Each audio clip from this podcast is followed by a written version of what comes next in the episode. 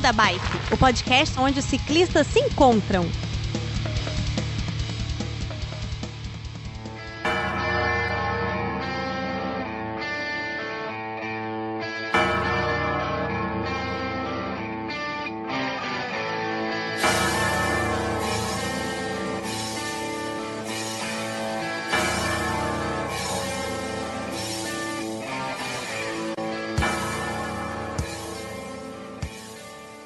Bom dia, boa tarde, boa noite, ouvintes, queridos ouvintes do Beco da Bike. Aqui quem tá falando é Chicó. E dessa vez quem vai rostear isso aqui sou eu. Espero que vocês gostem, porque os convidados são muito especiais. É uma família muito especial que já subiu muito no meu conceito só pelo fato deles pensarem nesse projeto e estão tocando com uma maestria incrível. E aqui do meu lado, no estado de São Paulo, eu tenho Danilo. E aí, Danilo, como é que você tá? E aí, Chico? No clima? Tudo bem, no clima. E aí, galera, E tudo aí? bem com vocês? Tudo bom. Tudo certinho por aqui. A gente tá com os nossos queridos José Leonardo Mendes e Priscila da Rosa Mendes. Eu vou chamar de Zé porque eu já me sinto super íntimo, né? E, e eu vi que você tem uma camisa que tem Zé escrito atrás. É, meu nome é Francisco de Assis Almeida Filho, mas todo mundo me conhece como Chicó. E às vezes eu até já me apresento como Chicó, para facilitar a vida de todo mundo. Então sejam muito bem-vindos, Zé e Priscila. Muitíssimo obrigado por ter aceitado esse convite. Ah, obrigada, obrigada pelo convite. Obrigado, Chico. É, fique à vontade, realmente eu também já me apresento na maioria das vezes por Zé. E como tem muito Zé no mundo, eu me apresento às vezes como Zé Leonardo, né? Pra dar uma diferenciada. Boa, boa. Cara, é, eu bati o olho no perfil de- do Instagram de vocês e me apaixonei. Me apaixonei pelas crianças. Aqui todo mundo tem filho, eu tenho uma menina também. Eu tenho uma filha chamada Mariana, ela tem 7 anos. 5 anos. Eu pensei 7 é o meu sobrinho. Ela tem 5 aninhos. E Danilo também tem uma filha, Muriel De 11 já. de 11, que a gente chamava ela de mascote, só que agora o mascote cresceu muito já, Tá já grande tá demais. enorme. É, já tá enorme. E aí quando eu bati o olho no perfil de vocês, eu me apaixonei de cara, eu disse, meu Deus do céu, que desafios esse casal tá, tá passando. E eu acho que a gente deveria gravar com eles. Aí joguei na pauta lá com o pessoal do grupo, o pessoal do grupo da bike, a gente tem um grupo aqui separado, né, e tal. E aí a turma, putz, super adorou. Infelizmente, Werther não, não pôde gravar, ele pediu desculpas pra mim, pediu pra pedir desculpa pra vocês também. Porque ele tá de férias e foi, enfim, casa dos pais e tal, como eu já falei, né, aqui em off. E eu queria saber uma coisa, eu queria saber como, como vocês se conheceram, porque eu assisti um vídeo de Zé, Leonardo, e, e, e- e- no vídeo que Zé fala, disse, disse que você já tinha uma vida ativa, outdoor, muito ativa, né? Assim, Zé corria, Zé remava, stand-up paddle, pedalava, etc, etc. Você também, Priscila, como é que vocês se conheceram? Diz aí pra mim. Então, a gente se conheceu, na verdade, eu estava de olho nele. Conheci... Ah, Conhecê-lo Se entregou. foi em se entregou, se 2004. entregou. Se entregou de cara. 2004. E por coincidência, uma amiga em comum é, convidou ele para participar da formatura do colegial do último ano. E ali foi o primeiro, o primeiro contato que a gente teve, em 2004. Você viu que ela já, já, já, Não, ela já, já- Tava de olho. Já já. colocou as cartas na mesa, eu já tava de olho nele. Não, mas vê só, lá em 2004 você já tinha uma, uma, uma vida ativa de, de esportes outdoor? Eu não, eu, eu só tinha uma bicicleta, uma bicicleta sem marcha que eu tinha ganho num bingo. Que eu gostava de participar de bingo e tinha ido no bingo com a minha avó e bateu cartela cheia e ganhei a bicicleta. Esse Bacana. era o meu único contato que eu tinha com a bike, até a minha Uhum. avó, andar por Recreativamente, né? isso, pela cidade mesmo. É que a gente, a gente mora aqui numa cidade que é, usa-se muito bicicleta, né? E, e já há muito tempo, e, e, é uma cidade muito plana, é, ela tem montanha, tem tudo, mas a, o centro, enfim, é uma cidade muito plana, então costumam-se as pessoas se deslocar muito com bicicleta. Então a bicicleta é tida como meio de transporte mesmo, né? Um meio de uhum. transporte rápido, barato, enfim. E era mais nesse sentido que ela usava, assim.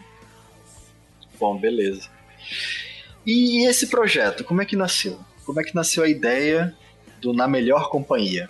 Que a propósito é Na Melhor Companhia, na melhor CIA, no YouTube e também no Instagram. Vocês têm outras redes sociais que vocês alimentam? Tem o TikTok agora, há pouco tempo. Ah, que bacana. A gente fez também para poder entrar no clima, uhum. na onda. É, boa. A gente tem um TikTok também, a gente tá em todas as redes sociais, inclusive no Tinder. é verdade, pode procurar a gente lá. Vai, vai, pode dar um match lá, a gente lá, um like lá, que a gente dá um match também. A gente tá no Tinder também. E o TikTok, a gente. Ah. O Tinder ainda não teve ideia de fazer ainda. a gente tá em todas as redes sociais como Bico da Bike. Pode buscar lá que encontra em todo canto. A gente criou o TikTok também pra, pra Muriel, pra Muriel, que a gente acabou de falar dela tocar, mas ela tá preparando alguma coisa aí de surpresa, não, não sei. Tá meio envergonhada ainda, mas tá pensando no que fazer. Beco da Bike Coloque água na sua garrafinha, afivele seu capacete e bora pedalar!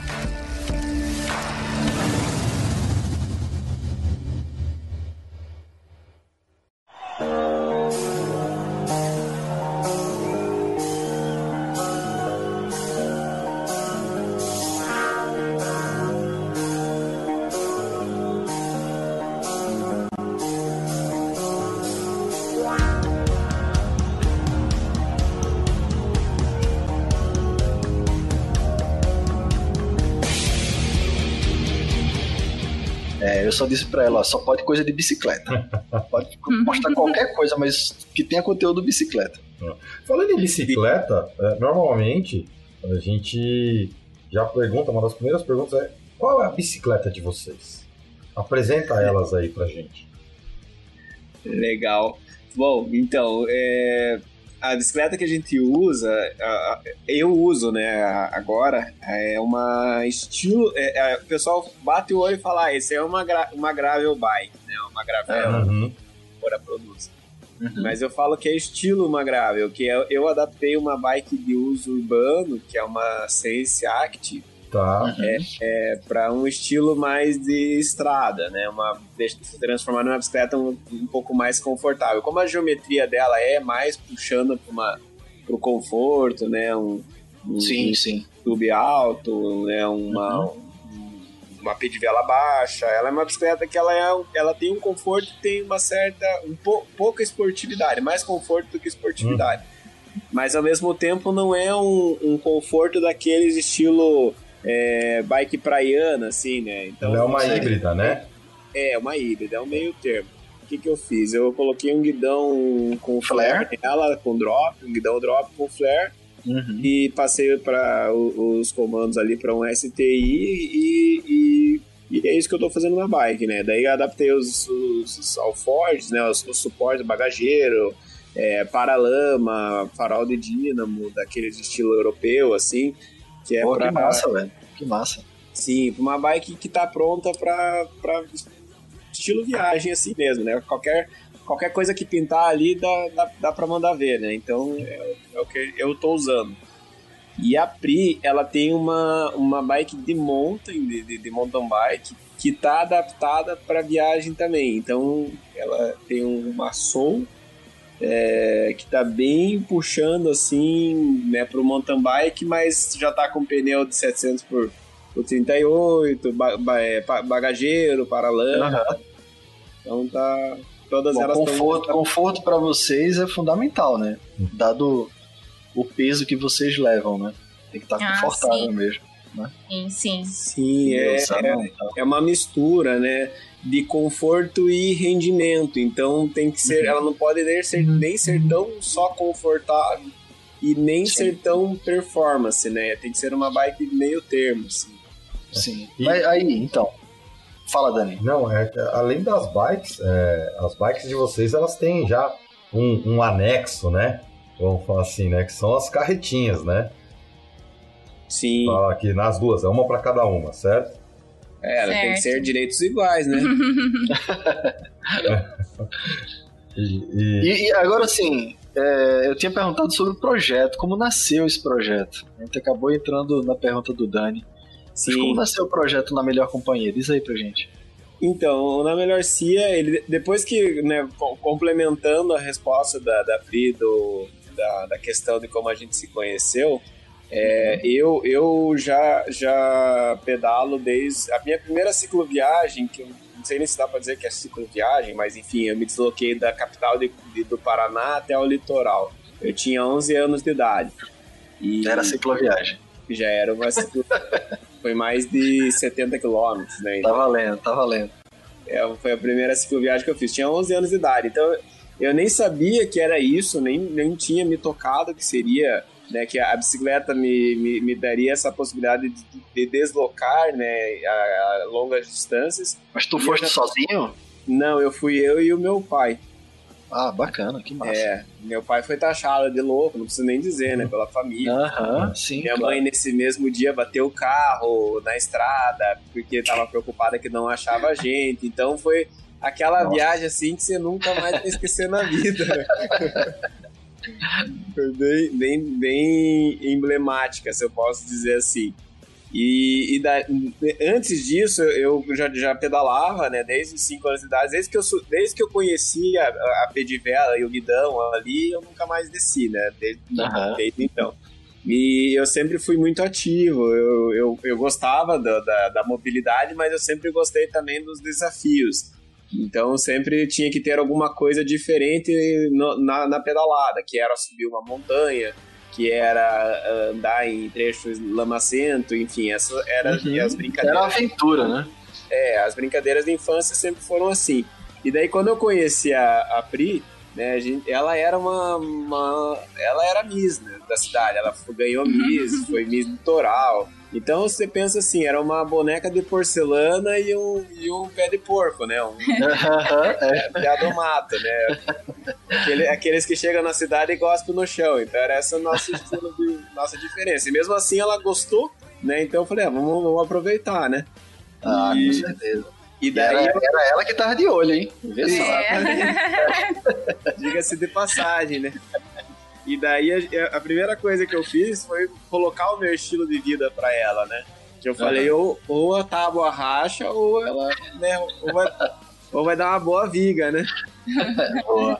E daí quando eu coloquei o meu estilo, eu levei ela pra uma pedalada e no meio da pedalada choveu. Puta, né, foi, era um tempo que nem tava agora, assim, Morretes, aqui o litoral chove muito, né? E, e as estradas são de chão. E daí, de repente, aquela, aquela boneca de porcelana tava suja de barro, né? daí eu falei, não, se, se, se, você curtiu esse estilo de vida, nós temos um futuro, né? Ah, bacana, cara, que bacana. E foi assim História que começou. História legal. E daí, na Melhor Cia, quando, né, depois de tudo isso, a gente demorou bastante tempo pra se conhecer, a gente namorou 10 anos, né? E casamos tal, e daí, um ano depois de casado, em 2012, 2014 é, a 14, gente casou. 2014 a gente casou, 2015 eu engravidei do Léo. 2016 É, o Léo nasceu. 2016 o Léo nasceu. E, e nessa época a gente tava, a gente tava no, na vibe de performance, a gente, com- Competição. é, a gente competia. Ah, vocês faziam prova e tudo. Participava, queria estar em primeiro, era aquela pressão. A Pri foi dois anos campeã e vice-campeã do, do- da- de uma etapa regional que tem aqui do. Pô, do- que bacana, velho. Surpresa, não sabia. É, ela peda- pedalava, su- pedala, pedala, né? Pedalava não, ainda Pedala. pedala super É. bem. E, Mas e- era outro nível, né? Competição total. Não olhava pro lado, não via paisagem, não curtia. não- Aham. Era sim. só foco em ganhar.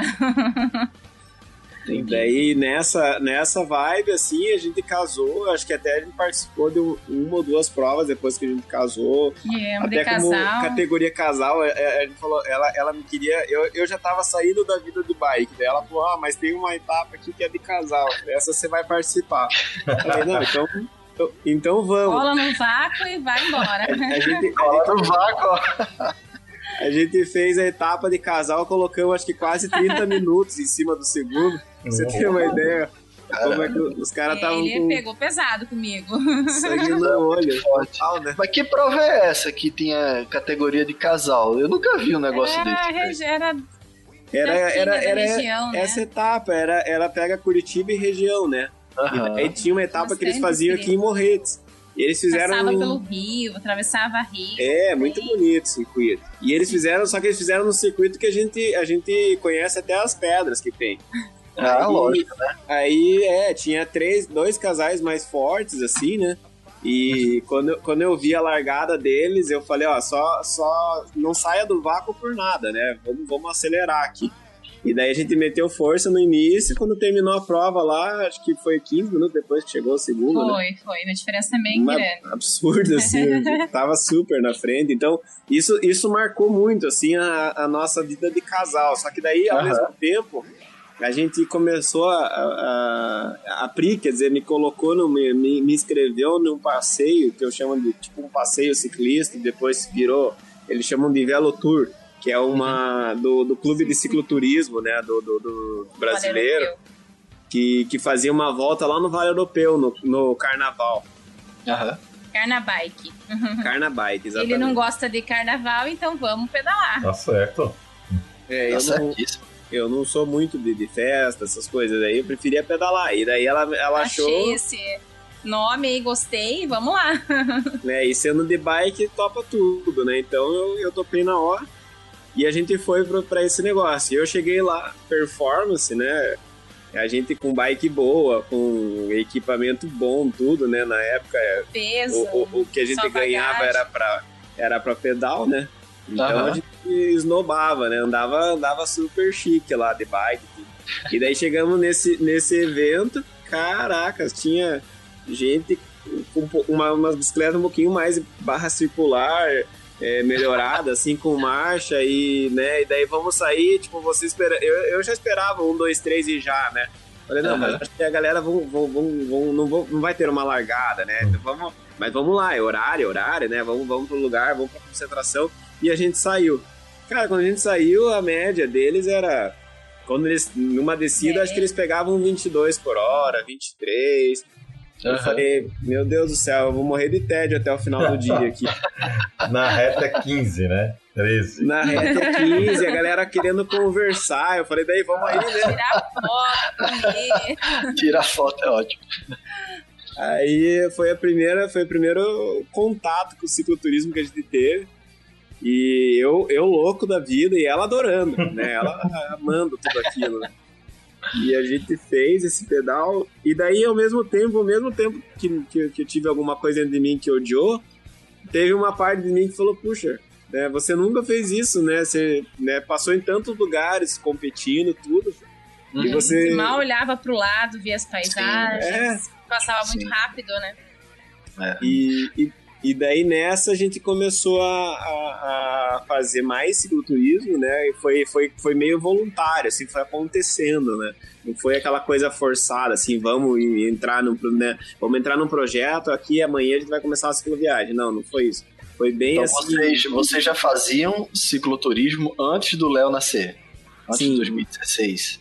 Sim, acho que o primeiro rolê de, de, de, de cicloturismo acho que foi 2013, né? Foi. Aham. Excursão, também com um grupo de pessoas. Com o 2000, Marco. 2013, isso. 2012, 2013, acho que foi 2013, se minto, foi o primeiro pedal de, de cicloturismo.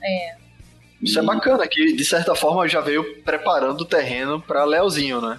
É. Exatamente. Já veio os dois pais aí num ritmo desacelerado, mais de contemplação do, do lugar e tal. Bacana. Aí, aí Léozinho nasceu em 2016. Isso, e, e tudo isso, né, diga-se de passagem, Chico, tudo isso é, de- despretensioso, não, a gente não tava assim, é, não, vamos vivendo a acelerar, é, vamos desacelerar porque eu pretendo engravidar. Porque... Não, foi, foi, foi acontecendo, assim, né? Uhum. A gente foi automaticamente desacelerando e curtindo mais o, o que a bicicleta proporciona em termos de, de turismo, de, de, de turistar, enfim. E daí o Leozinho nasceu em fevereiro de 2016, foi abril ou maio, maio. É, a Pri me falou, mandou uma mensagem, ó, eu comprei o um negócio no, e vai chegar no correio, você tá no centro aí, passa lá pegar pra mim, por favor. Aí eu falei, beleza, passo lá. Eu não sabia de nada, né, diga-se de passagem. Cheguei lá, peguei no correio e falei, ah, mas é uma caixinha. Não, não, Zé, é uma caixona. Não sei se. Tem que ver se vai caber no teu carro. Falei, cara, para, né? que caixona que é essa que não vai caber no meu carro, né? Eu, maior que uma caixa de sapato não vai ser. Não, é bem, pode saber que tem, é bem maior que uma caixa de sapato. Aí ele, ele, eu falei assim, não, não pode ser aquele, né? Parece uma caixa de ar-condicionado. Não, é aquela ali mesmo. Cara, eu falei, não, não sei se vai caber no carro, realmente, né? Daí até já uhum. Fui ajeitando as coisas lá pra ver e levei. Falei, cara, mulher, você tá louca? O que, que você comprou aí desse troço, essa caixa desse tamanho? Era o primeiro bike trailer. Eu vi o unboxing dele. É, esse foi o segundo você... que você viu. Ah, esse já é o segundo? Já era o segundo. Ah, eu vi o que você fez com o Leozinho já. É, esse já, o Leozinho já. Esse aí já foi a classe 2 já dele. É, o primeiro foi bem surpresa, assim, eu nem, nem tinha ideia. Uhum. Comprei ali, parcelei milhões de vezes, porque é muito caro. E na gestação já eu já vinha pesquisando. Que e eu massa, pedalei a gestação inteira também, graças a Deus, né? Eu pude pedalar. E nisso eu já pesquisei também como que eu ia levar a criança, como que eu ia levar o Léo para pedalar junto. E daí achei o, o bike trailer da Tule. Que massa. Ah, e, e falando nisso, aproveitando até, para não perder a história, quando a Pri, a Pri pedalou grávida das duas gestações, né? Das gêmeas e, da, e do uhum. Leozinho. Na primeira do Leozinho, ela ainda ela tinha um pouco ainda da questão da vibe de competição, né, da performance. ah, não. tinha. E ela participou de uma etapa de asfalto aqui, e o médico falou, eu fui, né, eu fui, levei ela no médico, né, falei, ó, veja bem, né, a Pri não pedala assim como as outras grávidas que vêm aqui, que vão no parque, dão uma volta na quadra. Uhum, sim. A Pri, pedal dela é 30, 40 quilômetros, é é média de tanto tal. Ele falou, pai, tua mulher não tá doente, tua mulher só tá grávida. Eu falei, ó, oh, doutor, você, você tá sabendo o que você tá falando, né? Pelo amor uhum. de Deus, né? Você, você realmente você sabe que eu tô falando que ela não é uma pessoa normal, que nem você tá. Não, não, ela tá bem. Pode. Ô, Priscila, e tu pedalou até quantos meses de gestação?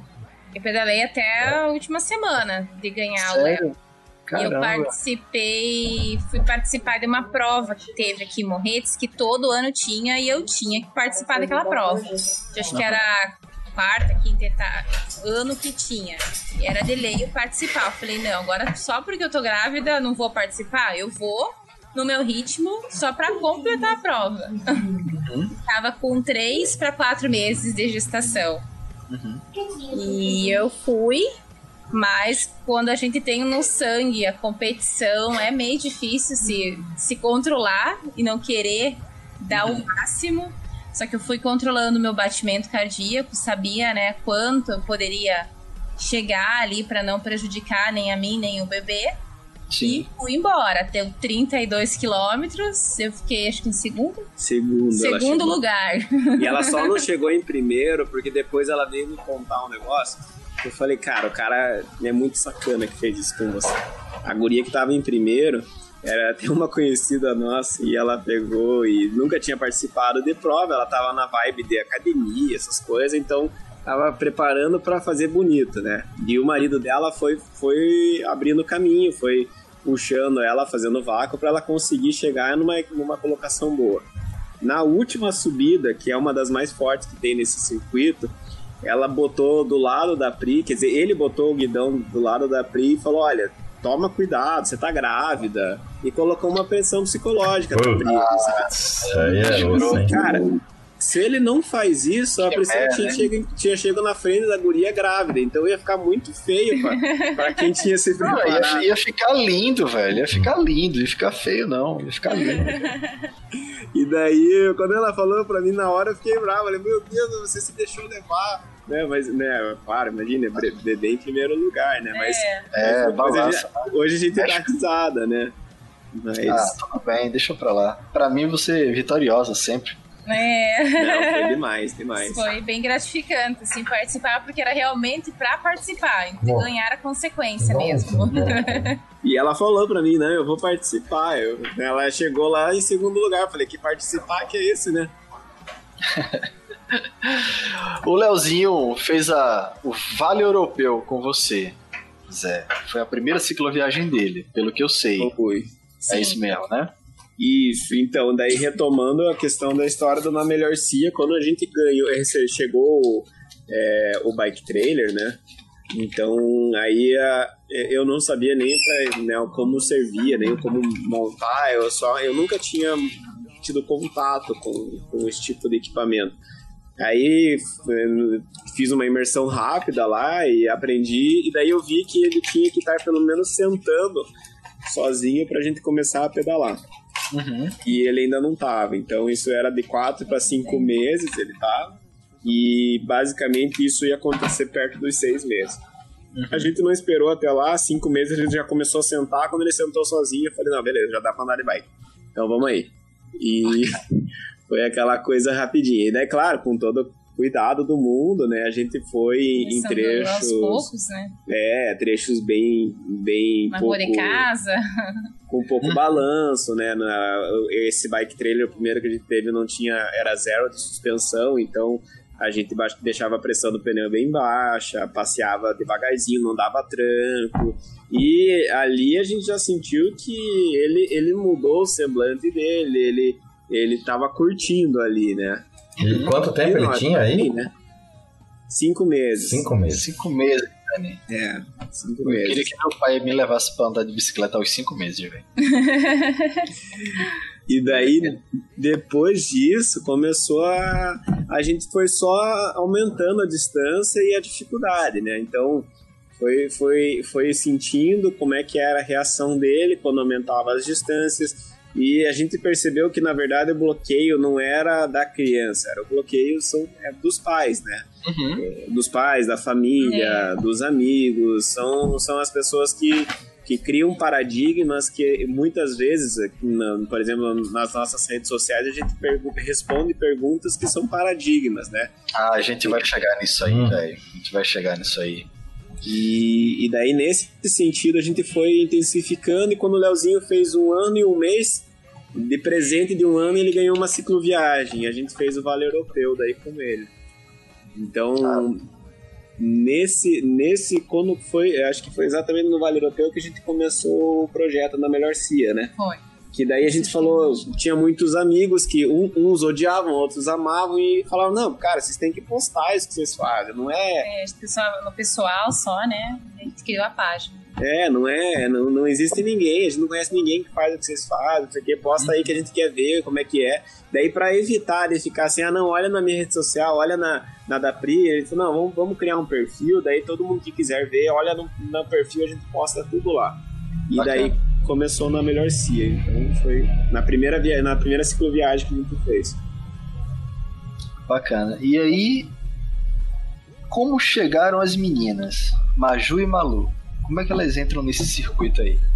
Então, eu queria ter um filho perto do outro, né? Pensava em ter dois, no mínimo, porque eu sou filha única e não queria essa experiência pro meu filho.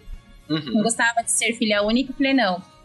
Quando né, o Leozinho tiver um ano, um ano e pouquinho, eu já quero engravidar de novo, né? Pra ficar aí dois, um casal, o que vier. E quando o Léo tinha um ano e onze, não, um ano e um mês. Um ano e um mês engravidei. Aí eu- Engravidei de novo, tudo beleza. Fui fazer a eco, ah, ainda não aparecia direito. Quando eu fiz a segunda eco, ah, não tem um aqui, mãe. Aqui tem dois. É. Dois bebês. A encomenda, não entenderam que a encomenda era pra ter mais um pra ficar dois, né? Porque dois veio É, dois. porque o bike trailer a gente tinha comprado de dois lugares, né? então, podia ter mais um. Falei, meu Deus, e agora? Como que vai nascer? E como que a gente vai levar de bike? Meu Deus do céu, milhões de coisas na minha cabeça veio. E por ser, por ser gêmeos, Priscila, é, assim, eu não, eu, não, eu não tenho muita familiaridade né, com o parecer médico sobre gravidez e ciclismo. Eu sei, eu tenho um sentimento de que isso era desencorajado há alguns anos atrás. Sim. Era perigoso por vários motivos, quer fazer mal pro bebê. Até hoje já existe uma galera que pensa dessa forma, né? Sim, Seja para ciclismo, seja para qualquer esporte. sim, né? A sim. pessoa grávida tem que ficar quieta no sofá lá, com as pernas para Esperando cima. nascer. Esperando nascer nove meses com as pernas para cima, esperando nascer não pode, não pode fazer nada. É, Com o Leozinho, era um só. Era um só. É. Tu chegou a competir. E com as meninas, Maju e Malu, tu competia, tu pedalava forte, assim como pedalava com o Leozinho. Como foi? Continuei, continuei a pedalar. Exatamente, acho que quando eu tava com três para quatro meses, também participei da mesma prova. prova. Eu fiquei em Bacana. quarto lugar. Tava mais pesado. Sim. Aí ela começou. Ah, é, não, É, aí tudo é. bem. É. Cheguei mais leve porque eram duas, daí fiquei em quarto lugar. Então a gestação, graças a Deus, né, veio de forma natural e tava correndo tudo bem, sempre acompanhada do médico. Bacana. É, a gente é, tinha uma proposta comigo de ter um parto humanizado. É Uhum. uma coisa diferenciada assim para os meus filhos e graças a Deus o esporte me ajudou muito nisso. Isso, isso que eu ia te perguntar. Até que ponto tu acha que o esporte, o ciclismo, te ajudou a ter esse tipo de naturalidade no parto? Nossa, me ajudou, ajudou muito, muito. Eu consegui ter. é, o parto do Léo foi normal. E o parto das gêmeas também foi normal. Sem corte, sem ponto. Então, do jeito que eu pedi pra Deus. E eu acredito muito no esporte que, que me favoreceu isso. Não senti dor, não fiquei com perna inchada, não tive retenção de líquido. Pedalei é, com menos intensidade, é lógico, né, na gravidez delas, Claro. mas não parei de pedalar, caminhar sempre estava em atividade. Sim, ela não, ela diminuiu a intensidade, em vez de segundo, ela chegou em quarto. Então, Ah, é como o Dani falou, né? Eu tava um pouquinho mais pesada só, então É, pode ter atrapalhado. ela, quando ela entrou em trabalho de parto, o médico falou, é, ela, come, né, saiu as crianças, eu acompanhei os dois partos. E da gêmea ela falou assim, pai, ela tá com 6 quilos aí, de- só de bebê, então Caralho. é, é bastante peso, né? Veja bem. Porque realmente, né? Ela, ela, tudo foi. Elas nasceram praticamente com peso de criança normal. E elas não nasceram com, com é, poucos meses. Elas nasceram quase no tempo 40 de... semanas elas nasceram, 3 kg e 200 uma e 2 kg e 800 a outra. Nossa, nasceram bem, como Ah. se fosse só uma. É, só uma. É, aí-. E a. Pri, nesse dia, ela deu uma caminhada de 6 km no dia que elas, que elas nasceram. Como Pela é, rapaz? eu fui andar ainda para dar uma acelerada no parto. Eu fui caminhar num parque que tinha próximo da casa da minha tia. E ainda andei 6 quilômetros. Eu já achei que o Zé tinha falado assim: não, começou o trabalho de parto, vamos pro hospital caminhando. Por, por ela, Quase. por ela, não, não, não digo nada que ela não, não toparia. Mas, e, e- e foi muito engraçado, até isso, né? Se, se a gente é uma pergunta que também sempre fazem, né? Essa questão de ser mais ativo, né? O organismo, o corpo, como é que responde? Então, por exemplo, para a questão do parto, a, a Pri, ela foi para, né, quando foi para ter as gêmeas, eu faço uma associação que como se fosse ir no mercado buscar duas crianças. ela, ela, a gente entrou na, na, na maternidade quatro e meia, cinco e meia elas nasceram e seis horas praticamente a Pri já tava no quarto de pé, falou daí, vamos aí, vamos arrumar as coisas aqui. tipo, falou, Pois isso é a vantagem do parto natural, né, velho? é, você acabou de ter gêmeas, né? bacana, duas duas crianças saíram de você, dá uma, dá uma relaxada e agora, né? Então, é, é, é, é isso, o, o esporte prepara muito o corpo, assim, para você ter mais disposição e estar Cara, mais isso é muito preparado. louco isso, velho. É, e durante as cicloviagens, a gente percebe que, falando em organismo agora, que tudo, tudo flui melhor, desde, o, desde a parte psicológica, né, do- da, da cabeça, né, do, Uhum. Daquela questão de até o otimismo, tudo melhora quando você tá fazendo uma, uma viagem longa dessa, porque você pensa. Você vai ver várias coisas, né? Sim, são Sim. três crianças, né? A gente fala, nossa, escuta um monte de pessoas falando, nossa, eu com uma não vou ali na esquina porque tenho medo. Você com três, não, tão, fizeram três estados agora, mais de mil uhum. quilômetros. Então, tipo, é, é, quando você tá ativo, né, a bicicleta, é, a viagem, é, tudo isso vai, vai mexendo primeiramente na, na, no psicológico, na tua cabeça, e você, um problema que poderia ser um problema, vamos dizer assim, a gente teve, no, num dos últimos dias, a gente pegou um, um puta toró de chuva lá. Uhum. Ah, se você tá menos preparado, já era fim da tarde, era quatro e meia, né? A gente teve que esperar quase até escurecer o, o Toró, que é uma chuva muito forte, passar. Depois, na outra semana, na região que a gente passou, até teve é, deslizamento de terra, teve um monte de casa lá que foi prejudicada, enfim. Se, se, se, você é uma pessoa que tá com a cabeça um pouco mais fraca, é, ali você, ai meu Deus, e agora, né? Desiste na hora. É, vamos ligar para um táxi, vamos tentar achar alguma coisa para ir embora, não quero ficar mais aqui, para mim o pedal acabou, né? Então, a, nesse ponto, a gente viajando de bike, a gente percebe que a gente fica é, menos suscetível a pensamento negativo, né? Você está sempre mais aberto a coisas boas e o otimismo parece que acontece naturalmente, assim, né? Uhum. E a parte do organismo, né, fisiológico, assim mesmo, tanto para a mulher quanto para o homem, parece que vira tudo um reloginho. Né? Então, é, pega a parte de ir no banheiro, as refeições, parece que o corpo tá assim, olha, é desse jeito que eu tinha que funcionar todo dia, né?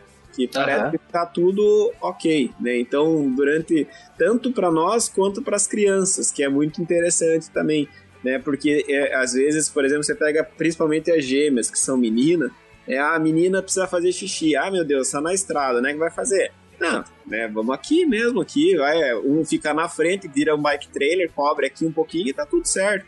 Então, uhum. você começa a, a viver a vida como ela no nosso ponto de vista, como ela deve ser, né? Que é aquela coisa menos. Tem muita frescura. É, despretensiosa. É, cara, isso que vocês construíram é muito massa, velho. Assim, o jeito de vocês estarem, estarem pensando todo esse processo, porque vocês criaram uma filosofia de vida e levam as crianças ao seu modo, né? Exato. É, do jeito que vocês acham que é certo, e cara, se você for no perfil do Instagram, em qualquer lugar, e ver a foto das crianças, você só vê felicidade, velho. Você não vê as crianças mal, tá ligado? Você não vê as crianças sofrendo maltrato. Que é uma coisa bizarra que eu já vi em vários comentários aqui de posts é, falando sobre vocês. De pais né, que entendem de outra maneira. Completamente o inverso. É, chamam de irresponsável. Sim. E não é? E são malucos, é meu Deus, e eu sou ciclista e eu tenho medo de. Imagina esses dois malucos. Isso são comentários que eu li. Né? Uhum. Mas do jeito que você tá trazendo aí, Zé, pô, eu acho, cara, louvável. Parabéns pra vocês, nota 11. Esse tipo de carteirada, eu sou ciclista. É, Obrigado. É, não, o povo não, não entende. A carteirada que não, é, não funciona. E como foi o ingresso das meninas no, no ciclismo? Como foi, foi, isso? Foi com o Vale Europeu também. Uhum. E elas tinham um ano e dois meses, daí a gente deu uma colher de chá de um mês. e, cara, foi muito pesado.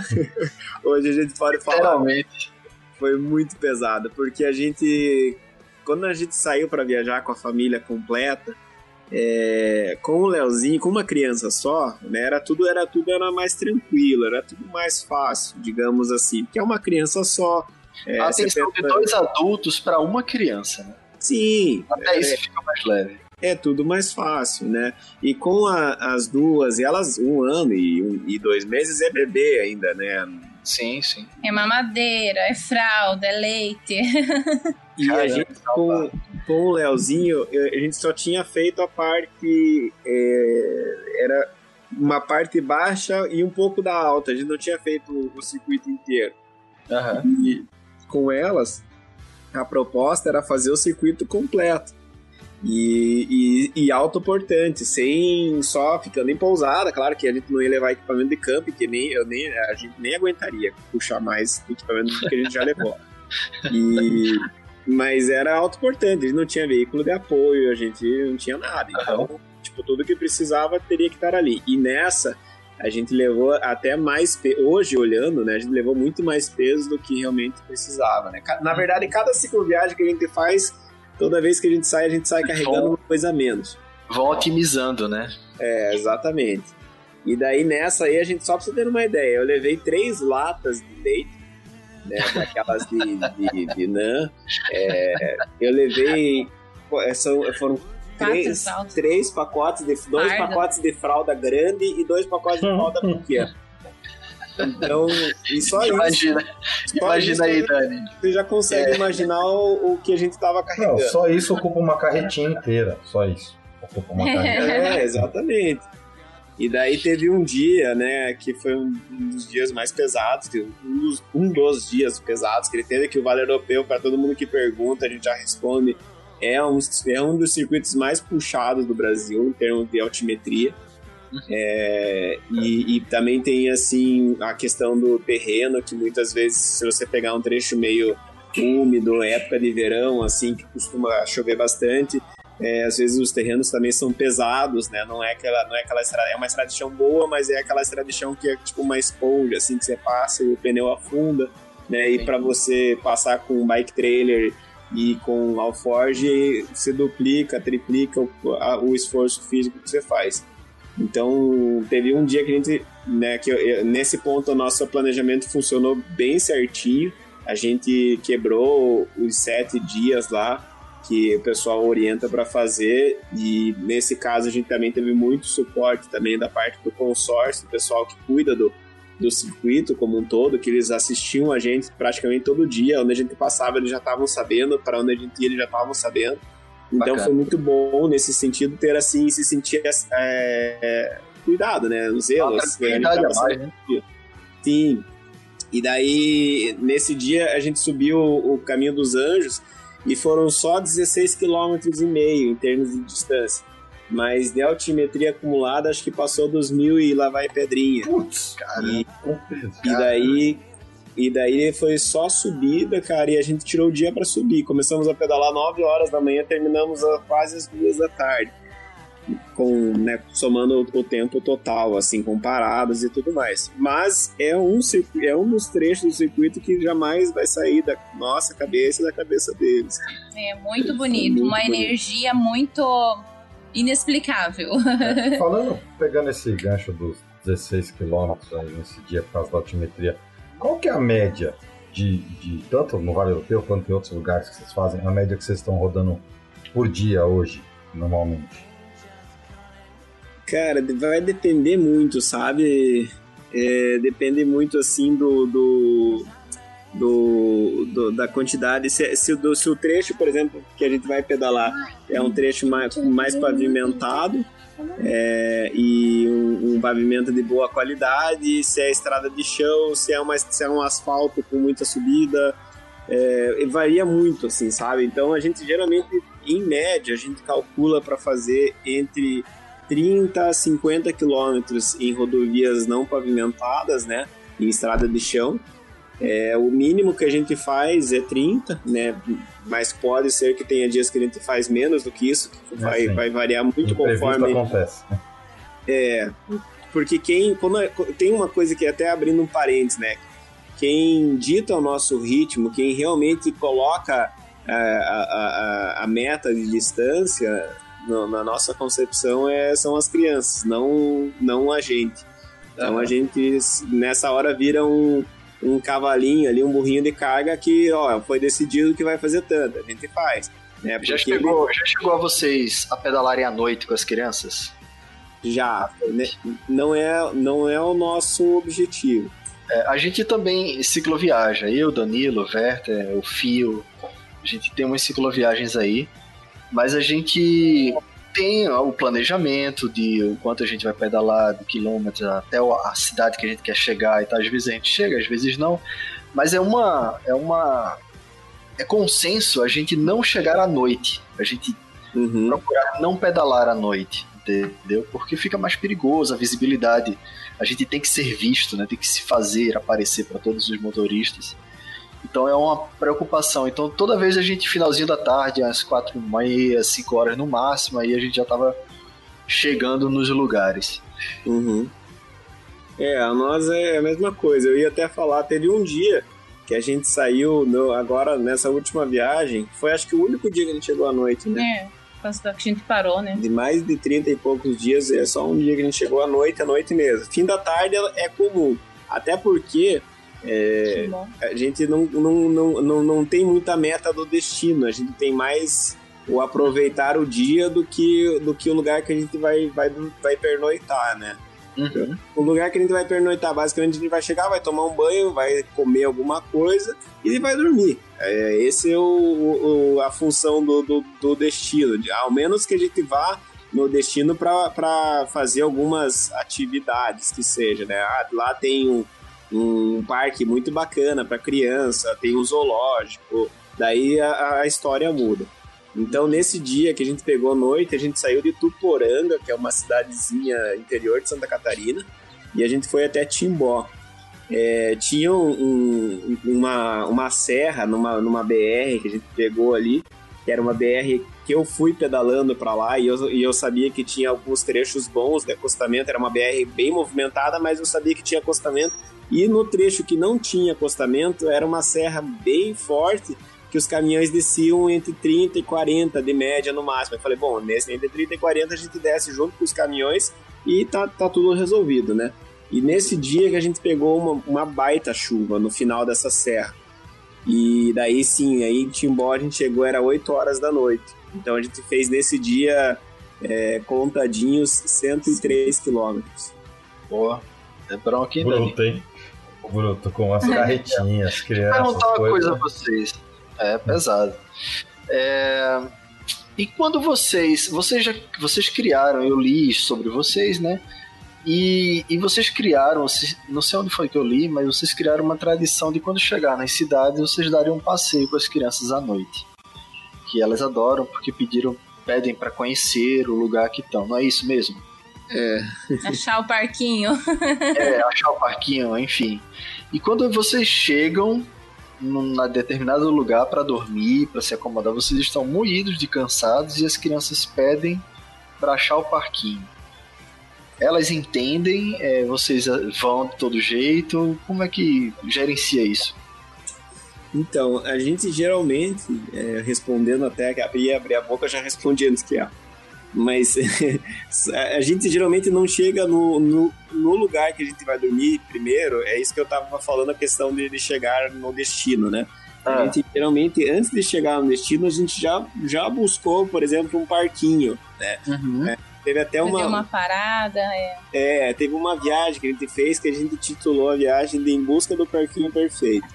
Era- a gente ia e cada lugar que a gente achava um parquinho legal, a gente parava. Então, parava para às vezes eu e a Pri fazer para comer, é, que gente tem, né, na, na, na maioria dos casos, a gente tem que se alimentar mais do que eles, né?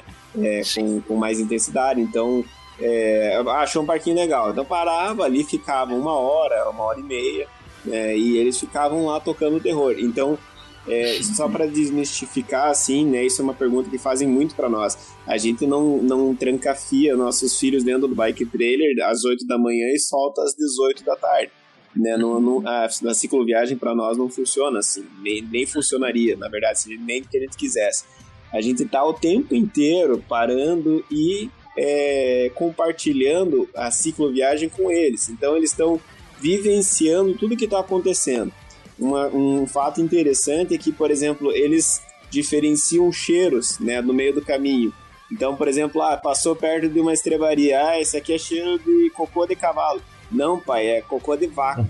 Ou não, é cocô de porco. Então, tipo, ah, é cheiro de rio isso aqui. Não, esse aqui já é cheiro do, do lago lá, não sei o quê. Porque eles estão vivenciando tudo que está acontecendo. E as paradas, os tempos de, de, de deslocamento que a gente faz com eles dentro do bike trailers não passam muito de uma hora. Então, dentro de uma hora, eu e a Pri temos que pedalar muito, né, para fazer render. E nesse, nessa uma hora, uma hora e meia que a gente vai parar, é o tempo que eles vão descer e vão ser crianças. Né? Então eles vão, se for uma parada, eles vão mexer nas coisas, se for um parquinho, eles vão brincar. é, e por aí vai, né? Entendi, entendi, bacana. E, quando eles adoecem, diz aí, como é que faz? No meio de uma cicloviagem, Já aconteceu, né, a pergunta? ah, Não, eu geralmente eu levo, né, a mãe mais precavida leva um kitzinho ali, uma coisa mais normal que pode ter uma febre, uma dor de barriga, é, um colírio, um antisséptico, coisinhas básicas aí de primeiros um socorros. kit de primeiro É, um kitzinho aí eu levo. É, a gente tem contato aí também do WhatsApp do médico para tirar uma dúvida num caso mais extremo, né? E a gente é adepto também às terapias natura alternativas, naturais, coisas assim. É, eu, eu tô tentando puxar da, da, da- memória se, se já aconteceu deles adoecerem no meio da viagem. Uma gripe, um resfriado, não lembro. É, que bom. Porque eu não sei, eu, eu, eu não sei, o- como eu falei, talvez é, é até a questão do organismo, né? Eu, Parte eu, natural, rapaz. Parte natural, crianças fortes. é, eu e a Pri, a gente dificilmente, quando tá fazendo cicloviagem, o máximo, o máximo que acontece comigo com a Pri, é, é, um com o outro, é, é uma diferença muito brusca de temperatura a um resfriado. É, uma rinite, Aham. assim, que a gente tem. Baixa a imunidade, dá uma. É. Só que o que que acontece? Eu acho que como vocês já, já fazem cicloviagem, vai ficar mais fácil talvez de vocês entenderem. Quem escute a gente que já pedala há algum tempo, talvez é, consiga compreender também. Quando você começa a, a passar de, de, de, né, de um tempo de cicloviajando, você começa a dar muito valor pro, pro, pro, pro, pro teu corpo, né? Pra, pra, que, não, não digo assim só pro corpo, falei, né, até me perdi. É, pra, a, como você começa a, a entender o teu corpo, é, a- é, a- é Uhum. a- a- Conhecer ele melhor. conhecer ele melhor. E, e quando você se sente, por exemplo, tá vindo uma chuva, você viu que a temperatura. Isso aconteceu lá no Rio Grande do Sul. A gente saiu de um lugar que deu uma temperatura boa, confortável, e foi pro alto de uma montanha e começou a pedalar em alto de montanha e, e neblina, frio, né? Saiu de 28, 27 graus e caiu para 10, 11 no mesmo dia.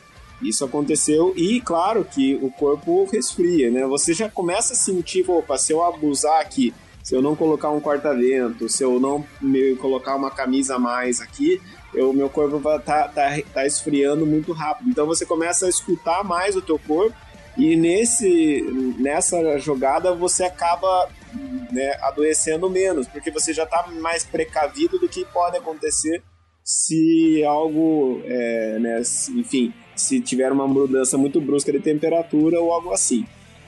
E nas crianças que eu lembro, que até nessa última viagem que aconteceu, acho que o, o- o mais o mais crítico foi o bicho de pé, né, do Leozinho. Leozinho, Pô, mas bicho de pé é coisa de criança saudável, pô. Coisa de criança que aproveita. É, assim. é.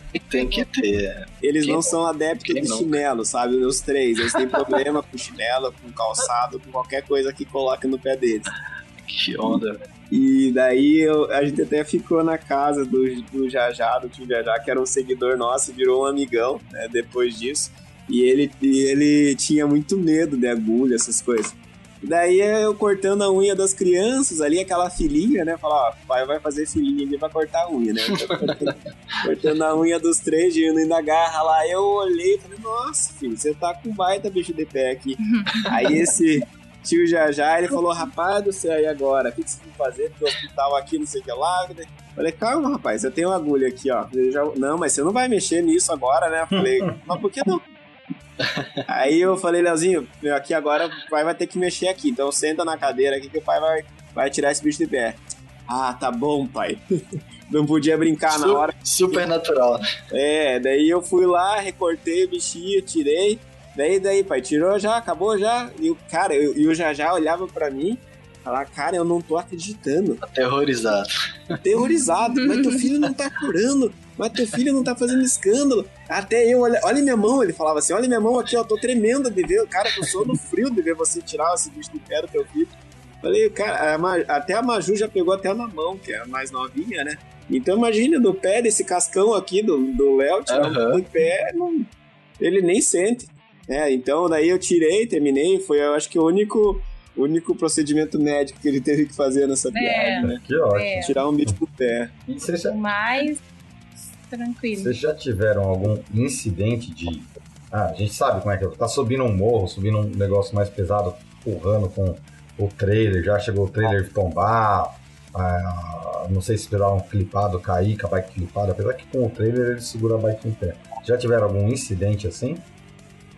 Então, não, é, respondendo tua pergunta, o trailer não segura a bike em pé. É, se você tombar, a bicicleta cai. É, aí. eu Mas o, tra- mas o trailer fica em pé. O carrinho O trailer fica O em pé. trailer ficou em pé. Eu caí, meu trailer ficou em pé. Numa...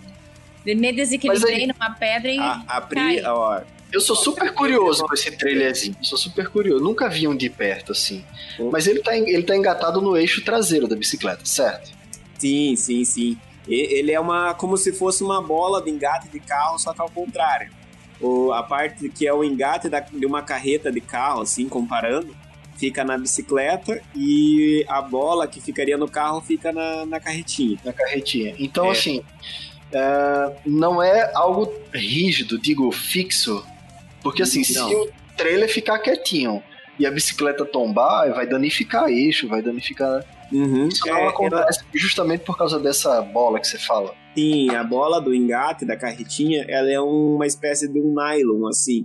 É um material flexível que Hum. tem que ser porque ele é, ali tem muito é, atrito e também tem a questão do, do push e freia, né? Acelera e freia. Uhum. Então tem que ser um material mais mole, Maleável, né? assim, maleável. E quando a bike tomba, é, ela se torce, essa, essa, essa meio que uma borracha, esse nylon, ele se torce para justamente não tombar a E carretinha. nem quebrar nada, né?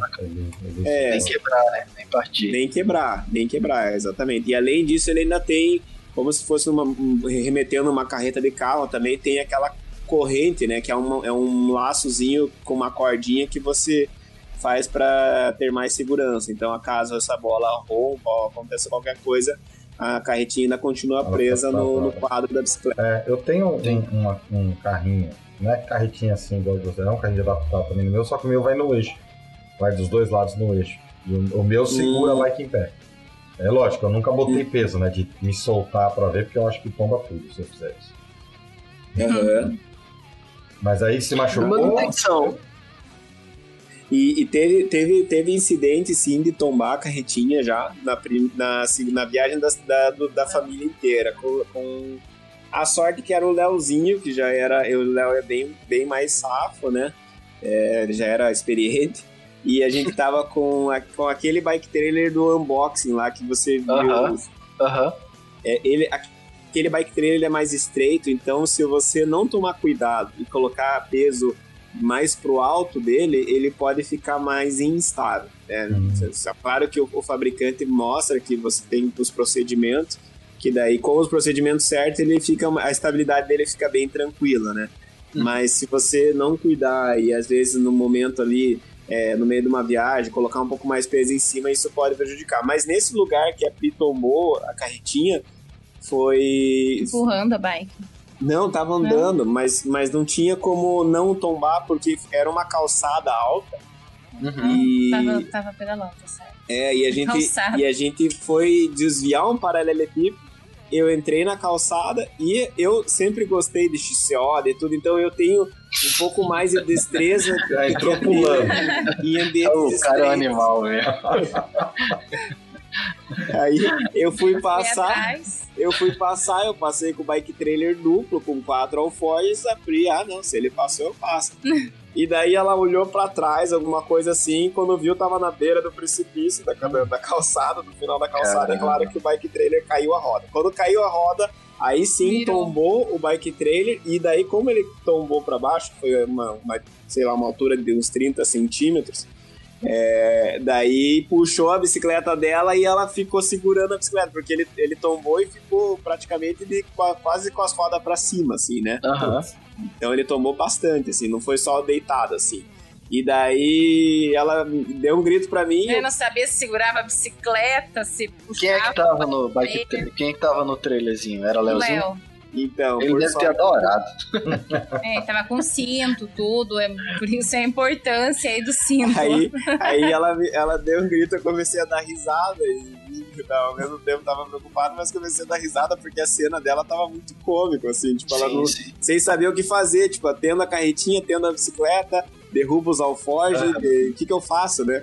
E Aham. daí eu corri lá, na, claro, fui primeiro na carretinha, e daí eu vi que o Léo tava, o Léo por sorte também tava com um cinto, tava tudo certinho e tal. E são, sim, é um ele- cinto de três pontos, né? Cinco. E- É aquele cinto de cinco pontos, é, é no, no ombrinho, na, na lateral e, e- e na, na virilha.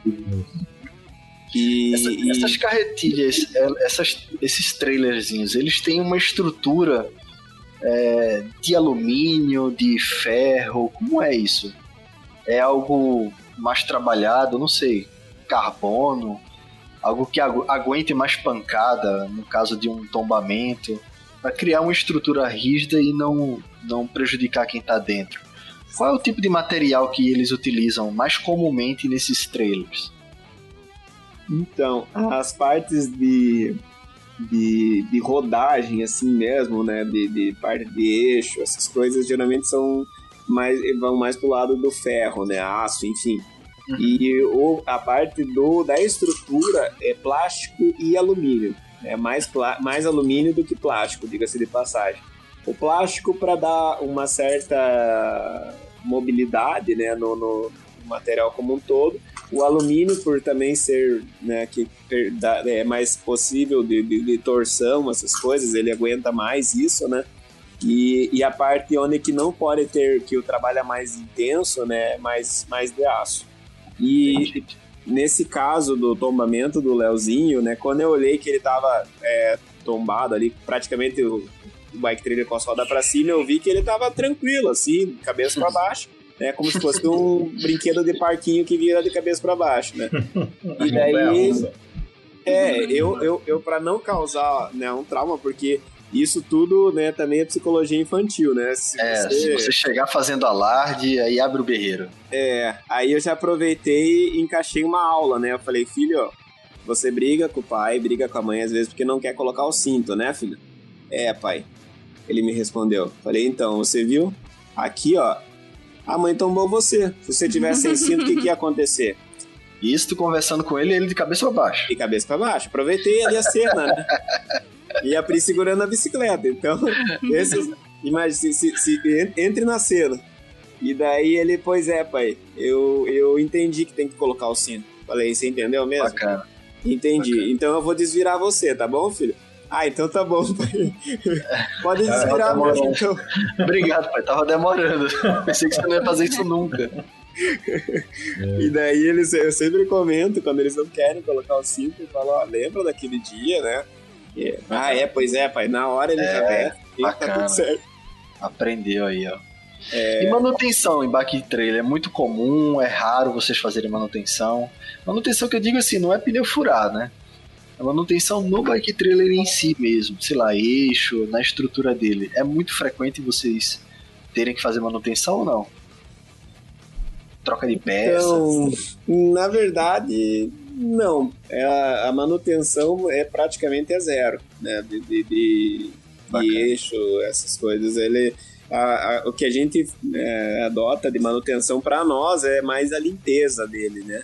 Uhum. Não, Ah, não de tem que engraxar rolamento, nada disso. Não, nun- nunca fizemos. A gente teve um bike, o primeiro bike trailer nosso, a gente, quando a gente né, se desfez dele, é, ele já tinha mais de 8 mil quilômetros rodado, né? Esse primeiro bike trailer que a gente tinha rodado mais em passeios e tudo mais. Aham. E, e a gente, em parte de rolamento, eu nunca mexi, até porque eu, eu as- né, com uma certa periodicidade, eu confiro se, se a roda tá girando livre, né? Se ela tem algum, é, algum barulhinho, aquela coisa que você passa, segura no eixo e sente se o rolamento tá, tá vibrando, uma uhum. coisa assim, e nunca aconteceu de, de nada assim, né, a, de, com a parte de, de rolamento ali. É, os engates também nunca deram manutenção, que era uma coisa que também poderia é, sofrer alguma, né, algum desgaste, alguma coisa ali. Então, praticamente, e, e não tem assim manutenção no bike trailer, é mais realmente a limpeza, manter ele. Claro que se você, né, talvez seja um, um usuário muito é, é, ele gosta muito da off-road, que vai talvez atravessar um rio com ele e imergir ele embaixo da água. É, aí tá... uma manutenção maior, né? É, mas no, a gente, o nosso, o nosso uso para a marca que a gente usa, né, que é a Tulio no caso, é, é, é considerado um uso intenso, né, e mesmo assim nunca teve problemas. Quantos, quantas carretinhas vocês já tiveram? A gente tá na terceira. Todas três foram são Trulli. São foram... da Tully, uhum, as três são da Tully. Eles têm, eles têm, primeiro que assim, questão de. Isso também muita gente pergunta, né? A questão de segurança elas são certificadas só pela, pela União Europeia e pelos Estados Unidos. Então, onde tem mais, digamos assim. A galera cri-cri pra caramba lá. É, órgãos de controle mais rígidos, né? Mais, mais rígidos. Bem mais rígidos, exatamente. Eles, eles já têm essa certificação. Mesmo assim, no Brasil demoraram bastante para começar a vender, porque o Inmetro não, não tinha certificação no Inmetro, né? Mesmo tendo as, a da Europa e dos Estados Unidos. Daí eles conseguiram a certificação brasileira e daí começaram a vender. Isso faz o, o, os modelos que a gente usa agora, os atuais, é, isso faz muito pouco tempo, né? Esse, esse que a gente, por exemplo, de dois. Qual modelo que você está usando hoje, tu lembra? É o Char Chariot, Chariot Cross é o, é o modelo dele. Esse, esse para você ter uma ideia, esse duplo que a gente começou a usar, os primeiros que chegaram no Brasil foi em janeiro desse ano desse duplo modelo, desse modelo novo, né, que a gente está usando agora. Uhum. Então, foi, foi, demorou muito por causa da certificação brasileira do Inmetro, no caso, que tinha que ter. E então é, é, a gente está falando de algo muito recente para o Brasil também, né? E, e, o, o anterior, que era o, um azulzinho, que a gente tem, que também é um Chariot Cross de uma criança, o single que eles chamam, é, foi do ano passado. Foi um pouco. Foi início do ano passado que eles conseguiram a certificação também. Antes era só o Coaster, que é o primeiro modelo que a gente teve. O Coaster e o Cadence, que são a linha de entrada da Tule. Que, no meu ponto de vista, são os melhores custo-benefícios hoje, se tratando, né, que todos eles são balizados por dólar, né? Então, na nossa concepção, são os melhores custo-benefícios que tem em bike trailer. Vocês são patrocinados pela Tule? Sim, a gente é, embaix... é considerado embaixador da marca lá por eles. Ah, bacana. Isso é bacana. É, né, isso ajudou muito, porque os bike trailers são caros, equipamento de. Cara, imagina você colocar o seu filho dentro de uma carretinha. Você não vai colocar seu filho numa carretinha que não confia, né, velho? Sim. Sim. Tem que ter a melhor segurança, no mínimo, né? Sim, e esses modelos, por exemplo, agora, isso a gente tinha a gente sofria muito, na real, com, com as viagens passadas, né? O, esse modelo, em comparação com o Poster, o Cadence, com esse Chariot, que é o que ele está usando atualmente, uhum. o, esse Chariot é o Rolls Royce dos, dos bike trailers, vamos dizer assim, né? Ele tem o, o a suspensão é, no, no, nas rodas ali, então primeiro que toda aquela vibração que às vezes você pode estar até no asfalto você não percebe, mas tem uma vibração, né? Uhum. Mesmo que seja um asfalto de boa qualidade, ele tem uma vibração. Então essa essa vibração o trailer já não passa já para a criança, ela já fica uhum. toda ali na suspensão. E além disso, para os rolés que a gente dava, para as viagens que a gente fazia, que quando a gente tem que fazer trechos longos, que nem esse trecho que a gente fez de 100 km, as crianças acabam dormindo. Uma hora ou outra elas vão dormir no bike trailer. E, e os modelos é, mais baratos da Thule, eles não, eles não reclinam. Já esse Chariot, ele, ele reclina. Então... É, quanto custa, cara, um, um, bike trailer desse? Eu pergunto porque isso é pergunta de ouvinte, entendeu? Sim. A turma, a turma quer saber na prática quanto que o cara gasta para comprar um, um bike trailer desse bom, esse Carriot que você tem? Esse, esse Chariot, ele acho que tá na Chariot. faixa. É, tá na faixa hoje de 8 mil reais, se eu não me engano. É, tô no site da Tully aqui, o Chariot Cross 2. É esse? Isso, aham. 9,479. Ah, então já subiu. Ele, É, ele todo subiu, ele subiu. vai variar sempre conforme o dólar. Sobe o dólar de um mês pro outro, ele já corrige o preço dele. Cara, eu, eu confesso que eu achava que fosse mais caro. Eu achava que fosse Então. tipo, na casa dos 20 e pouco. Então, é- é- é- isso até uma. Às vezes tem gente que isso gera até. Né, às vezes, um, um- no, no meu- no meu ponto de vista, gera até um pouco de conflito. Assim, às vezes a gente pega uma bike hoje, uma bike linha de entrada aí para você começar a pedalar. Você vai gastar perto de 2, 3 mil reais. Né? No- hoje em dia, menos do que isso, dificilmente você vai conseguir comprar uma bicicleta Decente? Não, não vai. É, 3 mil você gasta. 3 mil. Então, se você já é um, um- um- um ciclista mais ativo, quer fazer alguma, né, tem, tá, tá pedalando mais forte, vamos dizer assim, um ciclista de estrada, vai para uma bike de carbono, uma bike de carbono hoje, para você comprar usada, é de 10 mil para cima. Né? Então, É é, tem gente que pergunta isso pra gente, ah, mas eu acho caro. Daí você olha o perfil do cara, o cara tem bike de 15, 20 mil. Pô, mas se, se uma bike dessa pra você é barata e um, um acessório que você vai poder levar, por exemplo, um bike trailer desse tem garantido de 10 anos. Hum. Né? Você vai poder levar teu filho dos 5 meses de idade até os, os 8 anos de idade dele dentro daquela coisa ali e, e custa esse valor. Então, tipo, se você parcelar isso pela quantidade de tempo que você vai usar e também, né, hoje, se a gente quisesse vender o nosso bike trailer, a gente vende num preço super bom, porque tem um monte de gente que quer comprar, né, principalmente usado, porque ninguém... ninguém E, e- e a minha pergunta anterior foi muito é, nessa, nessa, nesse viés, assim. É um equipamento que não danifica, Né, né? Hum, né? entendeu? Não, não danifica. Ele, ele se, se você tiver, vamos dizer assim, o mínimo do zelo, né? E zelo, ele segue a vida inteira, né? É, exatamente. A gente vendeu o nosso primeiro que a gente teve, cara, era 8 mil quilômetros, né? 8 mil quilômetros tem, tem, tem carro que você compra no mercado que não tem 8 mil quilômetros. E a gente vendeu um, né, um bike trailer com 8 mil quilômetros rodados. É, usado e abusado por duas, três crianças, às vezes, que levavam ali, e tava intacto, né? O troço tava bom, tava perfeito e, e tá rodando, a gente já viu rodando ele aí, já faz isso já fazem um ano já que a gente já vendeu e tá rodando e tá tudo certo e tá tudo bem, entendeu? Não Ah. perde, equipamento não perde. E trabalho, como é que vocês conciliam o trabalho de vocês e as cicloviagens? Vocês têm um- uma vida nômade de trabalho, trabalham online, trabalham como? Como é que vocês levantam grana para sustentar essa família maravilhosa? É, hoje a gente tem uma empresa, é a Coambar Produtos Naturais e Terapêuticos, que já Uhum. vem a encontro aí com todo o nosso estilo de vida. Sim. que é colares e pulseiras de âmbar báltico. São produtos importados direto da Lituânia. Que massa. Eles são como se fosse, resumindo aí, um, um anti-inflamatório natural, que em contato com a pele solta em doses homeopáticas o ácido succínico, que é benéfico para o nosso organismo. E a gente começou com essa empresa aí como uma, uma distração minha.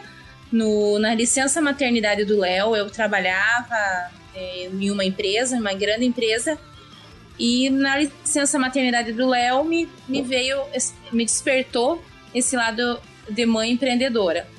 Uhum. Eu comprei pro Léo o colar e, e, e foi muito bom pra ele. Ele ficou tranquilo. Ah, fala aí, fala aí como é que a gente faz para encontrar vocês, como é que os ouvintes fazem para encontrar, que a gente vai colocar inclusive nos comentários aqui do post. É, o nome da nossa, Os da nossa empresa é Eco Ambar. Eco Ambar. Isso, Eco Ambar. Isso tá no Instagram, tá em todo Então, canto. a gente tem página no Instagram, TikTok, Facebook, todas as redes sociais. Mas não e tá no gente- Tinder, não, né? Não. Olha, galera, a partir de amanhã, então, Bacana, vou- começou aí no início aí com o Léo como um hobby mesmo. Aham. E foi crescendo, crescendo, crescendo. E antes era só para bebê e veio para adulto. Então tem o produto tem para toda a família, até para cachorro, para pet. E Entendi. esse ano aí com a pandemia o comércio eletrônico deu um boom Sim. e cresceu, cresceu bastante. E a gente tem um espaço, né, um, um escritório onde a gente faz toda essa logística de, de envios. A gente envia aí para todo o Brasil agora Saquei. os nossos produtos. E a gente consegue trabalhar da onde a gente estiver. A gente tem uma equipe também que nos, nos ajuda muito. Nossos, nossos colaboradores nos, estão sempre ali para ajudar a gente. E a gente consegue estar se comunicando aí aonde a gente estiver. Tendo um sinal de internet, a gente consegue trabalhar dessa Bacana. forma. Bacana. Vocês têm algum alguma algum projeto nesses catarse, apoia-me, alguma coisa de vaquinha online? Ainda não, Chico. Ainda É. não. Mas a gente Ainda vai. não é planos. É, a gente tá, tá desenhando uma viagem mais longa né, do que essa passada que a gente já fez e possivelmente internacional e daí a gente vai como a gente tem cota de gasto né que a gente tem Uhum. comércio online e tudo mais a gente não é não é filho de rico né não tem Sim. a vida ganha a gente precisa Sim, sim. porque a gente tá Muito pé trabalhando no chão, né, meu? Muito pé no É. chão. Exatamente. Então a gente, para os projetos futuros, a gente vai realmente abrir um, um crowdfunding da vida tal para conseguir ajudar na, na, na cota mensal para conseguir. Sim, sim. Você falou Então, até então vocês não saíram do, do país ainda. Não, não, com as crianças não. Tá, bacana. A Diz aí, Dani. e, e tem um detalhe também dessa questão. Ah, aí. a gente também nessa vida nômade, assim, enquanto tá pedalando, a gente também começa a baixar muito o, o custo de vida, sabe? É, Você, é, ne- nesse estilo, assim, né, quando viajava, por exemplo, de carro, você quer comer em um lugar é, geralmente um pouco mais caro, você é mais um que tá só na, naquele lugar ali. E na bicicleta, a- a- a, o olhar já, já muda um pouco isso. Então, Sim. nessas viagens, a gente tem médias, às vezes a gente chega a gastar 80 reais, 100 reais no dia, quando Uhum. muito. Né? E às vezes, claro, tem dias que você acaba gastando um pouco mais. Então, é, geralmente nas cicloviagens, é muito mais barato para a gente ficar 30, 40 dias viajando de bicicleta Sim. do que às vezes fazer uma viagem de duas semanas de carro. Uma semana que Essa, essa realidade a gente conhece. Essa realidade é, é muito, muito barato viajar de bicicleta, cara. Mas é, Sim, Zé e Priscila, vocês falaram agora do um projeto novo, vocês ainda não fizeram uma viagem internacional, mas vocês conseguem falar quais os planos, o que, que vocês estão pensando, país vizinho aqui, por aqui? Então, a gente tem. é, a gente tá. A ideia inicial, antes da pandemia, era fazer uma saída única, sabe? É, sair e, e meter a cara e ficar talvez aí próximo a um ano e meio viajando, um ano e meio, dois anos, que era a nossa meta inicial. É, com, com a chegada da pandemia, né, a gente teve que mudar totalmente os planos. Na- e na real, assim, até a Pri não falou, mas ela era bancária até agosto, agosto do ano passado. Então a gente veio se preparando, né? A ideia nossa que seria é, em outubro do, do ano que passou, outubro ou novembro no máximo, a gente começaria viajando pela, pelo sul da América do Sul, né? Então a meta seria é, entrar né, pelo, pelo clima quente, pela Patagônia e descer a Patagônia até o Ushuaia, né? A gente pretendia fazer isso no período, período de verão. Daí, com, com a, a, né, a pandemia, a gente teve que mudar os planos e atualmente a gente está pensando, em vez de fazer, né, esperar mais um ano para chegar o verão novamente, para ter tempo de fazer todo esse, esse, essa volta ali, que ela é uma volta de pelo menos quatro, cinco meses no estilo de, de no ritmo de viagem que a gente tem, né?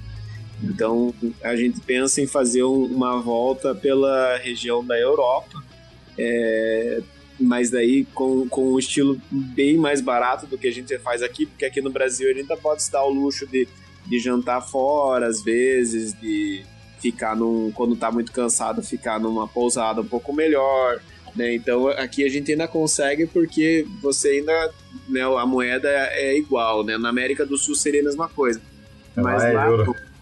É, lá é euro, então qualquer qualquer vintão lá, qualquer cinquentão que nem a gente tava conversando aqui é, é, é quase 300 reais, é, né? Então seria um hotel, hotel de alto padrão pra gente dormir com as crianças, às vezes uma, uma sentada para comer uma pizza lá. Então é, é, lá a conversa muda. E daí para esse projeto, sim, que a gente tá né, fechando com alguns parceiros, né, decidindo ainda. A palavra é que ainda não existe né, o, o martelo batido. É a nossa vontade fazer isso no meio do ano para frente, mas se a gente realmente vai conseguir ainda é uma incógnita. Oh, dessa... Como é que vocês. Pode falar, Dani.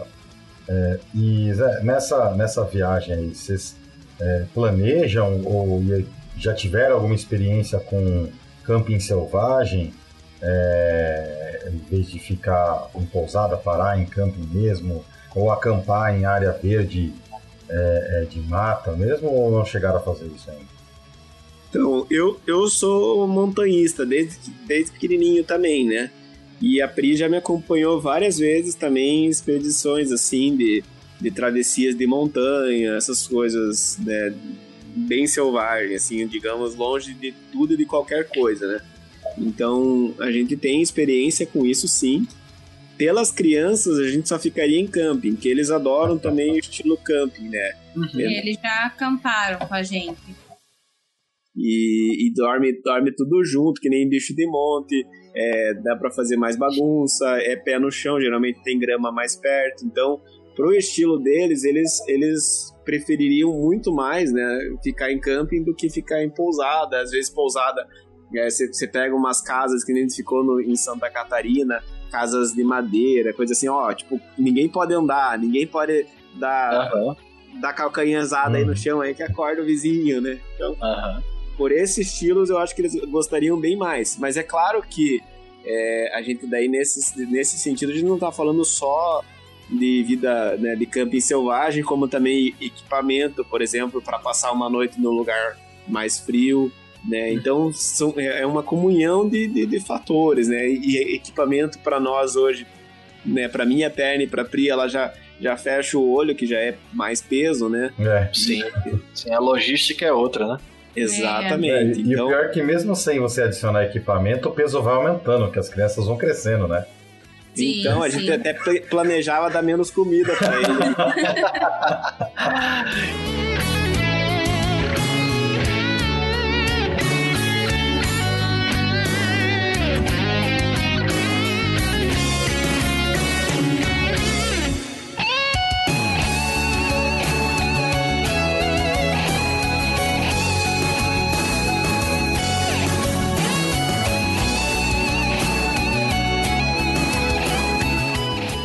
falar em comida, como é que é essa logística aí que vocês fazem? É baseado na quilometragem que vocês levam mais ou menos comida?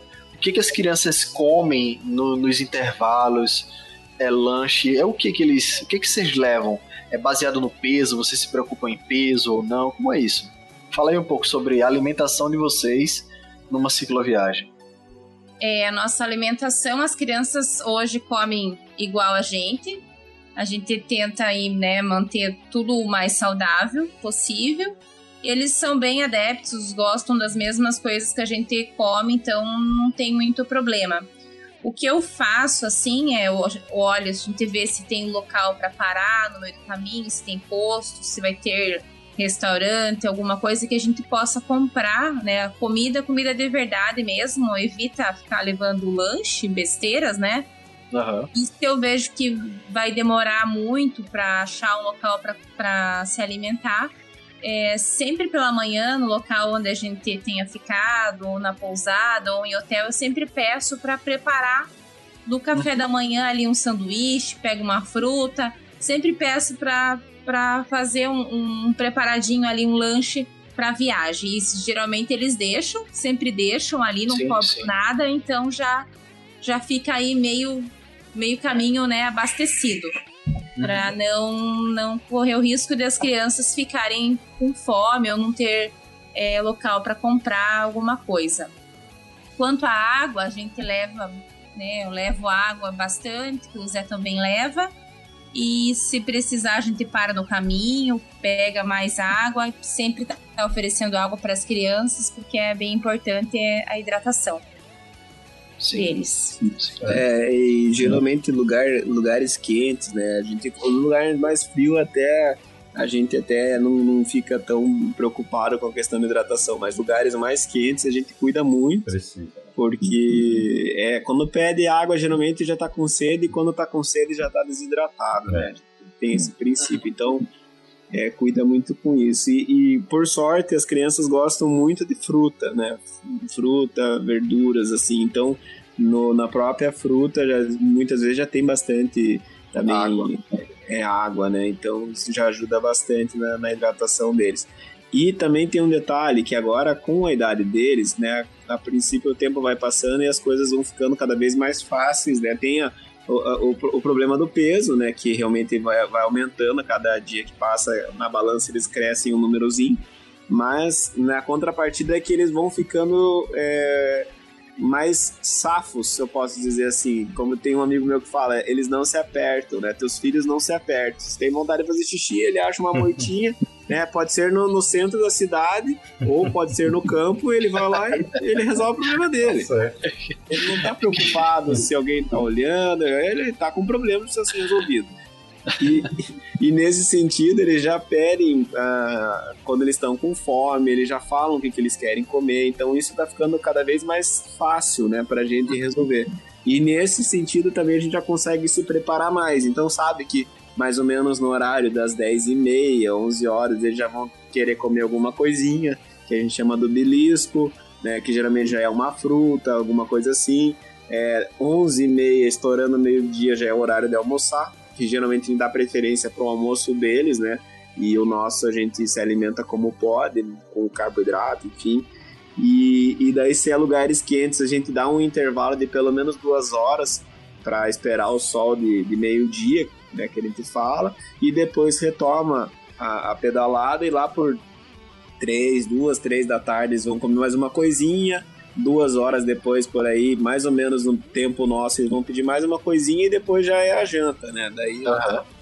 Uhum. Então a gente anda com, com preparado para pelo menos ali ter umas três ou quatro refeições. Mas é claro, eles são pequenos, então a quantidade de comida que eles vão consumir Sim. não vai ser tão grande é. e não, não representa um peso também tão grande isso aí, né?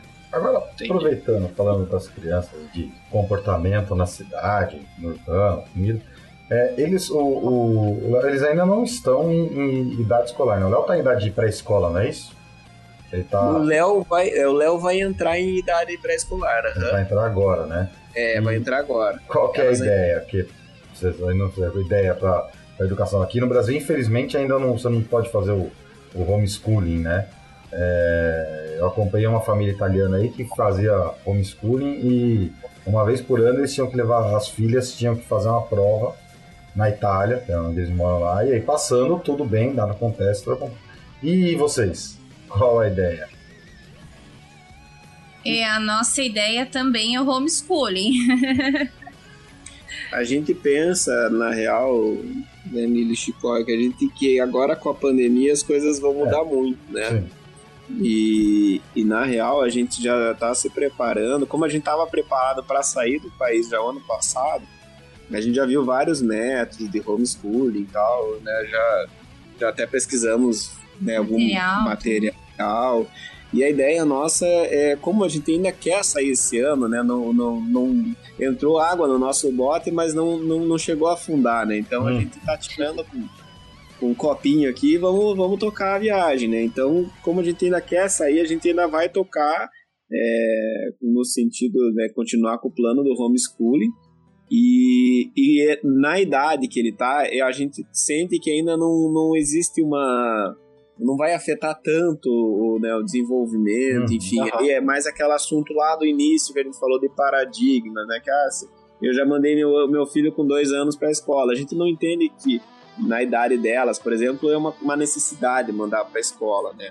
É, é, é, esse estilo de vida hoje parece, no nosso ponto de vista, que eles estão aprendendo muito mais do que né, uma sala de aula, né? Não, com dados. Com certeza. Isso com certeza. Né? Cara, sem dúvida.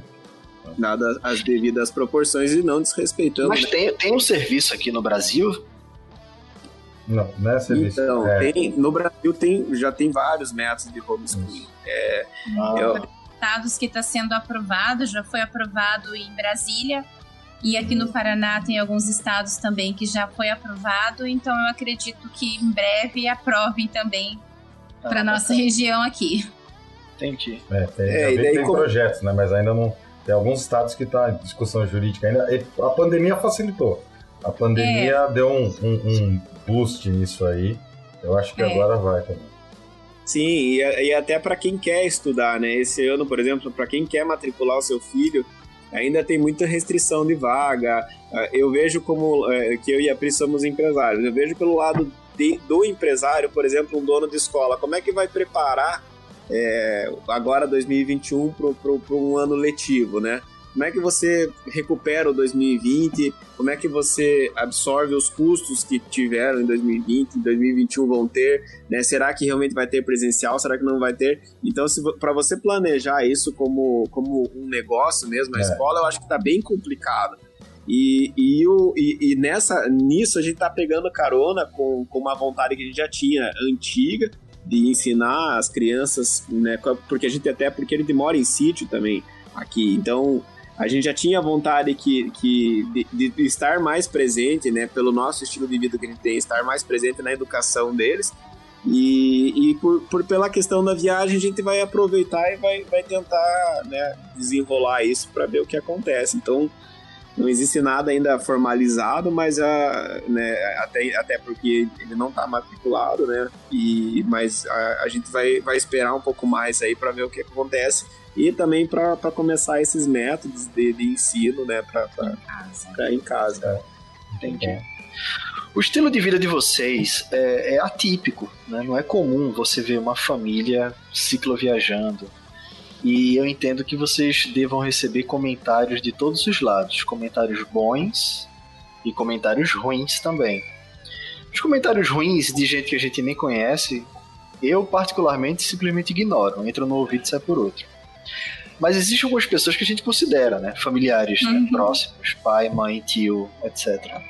Como é que vocês lidam com esses dois tipos de comentário? Do comentário do público na internet geral e o comentário da família.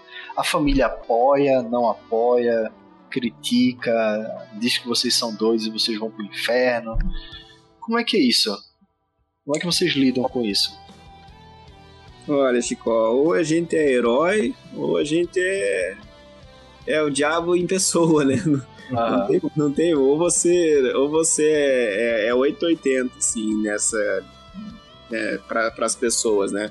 No, no, estilo de vida que a gente tem, é, é eu volto a falar, é, são os paradigmas. Como, é que, como é que você tem que ser, né, pra, pela, pela sociedade? Você tem que uhum.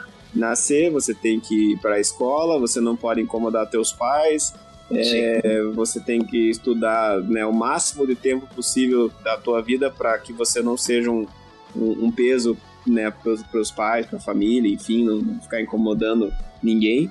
É, e depois disso você vai continuar, você vai para a faculdade e depois disso você tem que ser alguém na vida, porque até então você não é alguém na vida, né? Antes uhum. de você sair, do, né, antes de você arrumar um emprego e, e começar a ganhar seu próprio dinheiro. Então, o que, que a gente enxerga disso, né? A, a família existe um, um, uma divisão, né? Tem os que apoiam, acham o máximo e, e gostariam de ser e gostariam de viver um estilo de vida assim. É, a gente acha que tem lá no fundo, a maioria gostaria de viver um estilo de vida assim, né? Mas é aquela... Chutar o balde. É, é Deus o livre, mas quem me dera, né? Uhum. A, gente, a, gente, percebe muito isso nas pessoas. É, e também tem gente que enxerga a gente como um, uma meta, né? Uma meta de vida, né? Então, ah, quando meu filho crescer ou, ou, quando eu me aposentar, a gente escuta é, a gente muito ouviu isso. muito, é. Ah, quando eu me aposentar, eu quero ter um estilo de vida com vocês. E a nossa vontade, para ser bem franco com vocês, quando a gente começou a. Quando a gente tava para se casar, a Pri falou muito nisso. Ah, eu tenho vontade de viajar o mundo, né? Mas vamos. Depois que aposentar. É, exatamente. é isso. Se esperar, não faz. Não. E daí aí a gente se a pega. vida passa e. É, você. Você Exatamente. a- as pessoas falam, ah, se aposenta, né? Daí você compra uma pantufa, né? Aham. E, e daí, tipo, daí você vai viver a vida. Então você vai viver a vida. E Não, agora você velho, pega- não, vo- vocês estão certíssimos, velho. Vocês estão certíssimos. Depois que tiver velho, não vai ter força pra nada mais, vai estar tudo quebrado, tudo doendo. Sim. É. Não, não vai pra canto nenhum, tem que fazer agora mesmo, velho. E, e nesse ponto, o meu pai, por exemplo, que foi o primeiro que me levou a ciclo viajar, ele é uma das pessoas que apoia muito a gente, né? E meu pai ainda pedala. O pai vai fazer 70 anos agora em fevereiro. Porra. E ele tá planejando esse ano fazer o. o- aquela na Espanha, como é que é? O Compostela. Costela, Olha aí. Eu tenho, eu tenho um episódio engatilhado pra gravar com os velhos aí. Eu vou chamar teu pai pra gravar com a gente. amo Os velhos os velhos que pedala. E ele é bem parceiro. a, a viagem que ele fez com a família toda, que foi as, as meninas né, com o maninho, é, ele foi junto com a gente e ele falou assim, ó, eu vou, mas eu, eu tô aqui e não tô, né? Tipo, vestiu a capa de invisibilidade do Harry Potter lá, tipo, eu não... não- vocês não contem, não, não tô, né, se precisar, contem comigo, mas eu não tô, não quero atrapalhar a vibe de vocês. Falei, cara, Uhum. pai, não tem atrapalhar, vamos viajar junto, né? Bem despretensioso, vamos, vamos rodar junto aí, tranquilo. E daí ele parecia um menino, porque daí ele, ele comparativamente com a gente, ele tava 10 anos luz mais leve, né? E, e ele ia na frente, batendo guidão, voltava, descia, subia de novo. Aí achava uma casa, ali eu, falei com o rapaz, tem água. Daí ele chegava na casa, as pessoas, ó, meu filho, minha nora estão subindo aqui com, meus, com as crianças. É o primeiro casal que tá cicloviajando aí no Brasil, aí, não sei o quê. Já começava aqui. Aí já conseguia a fruta pra gente, já conseguia a água. Então ele foi um parceirão, assim, né?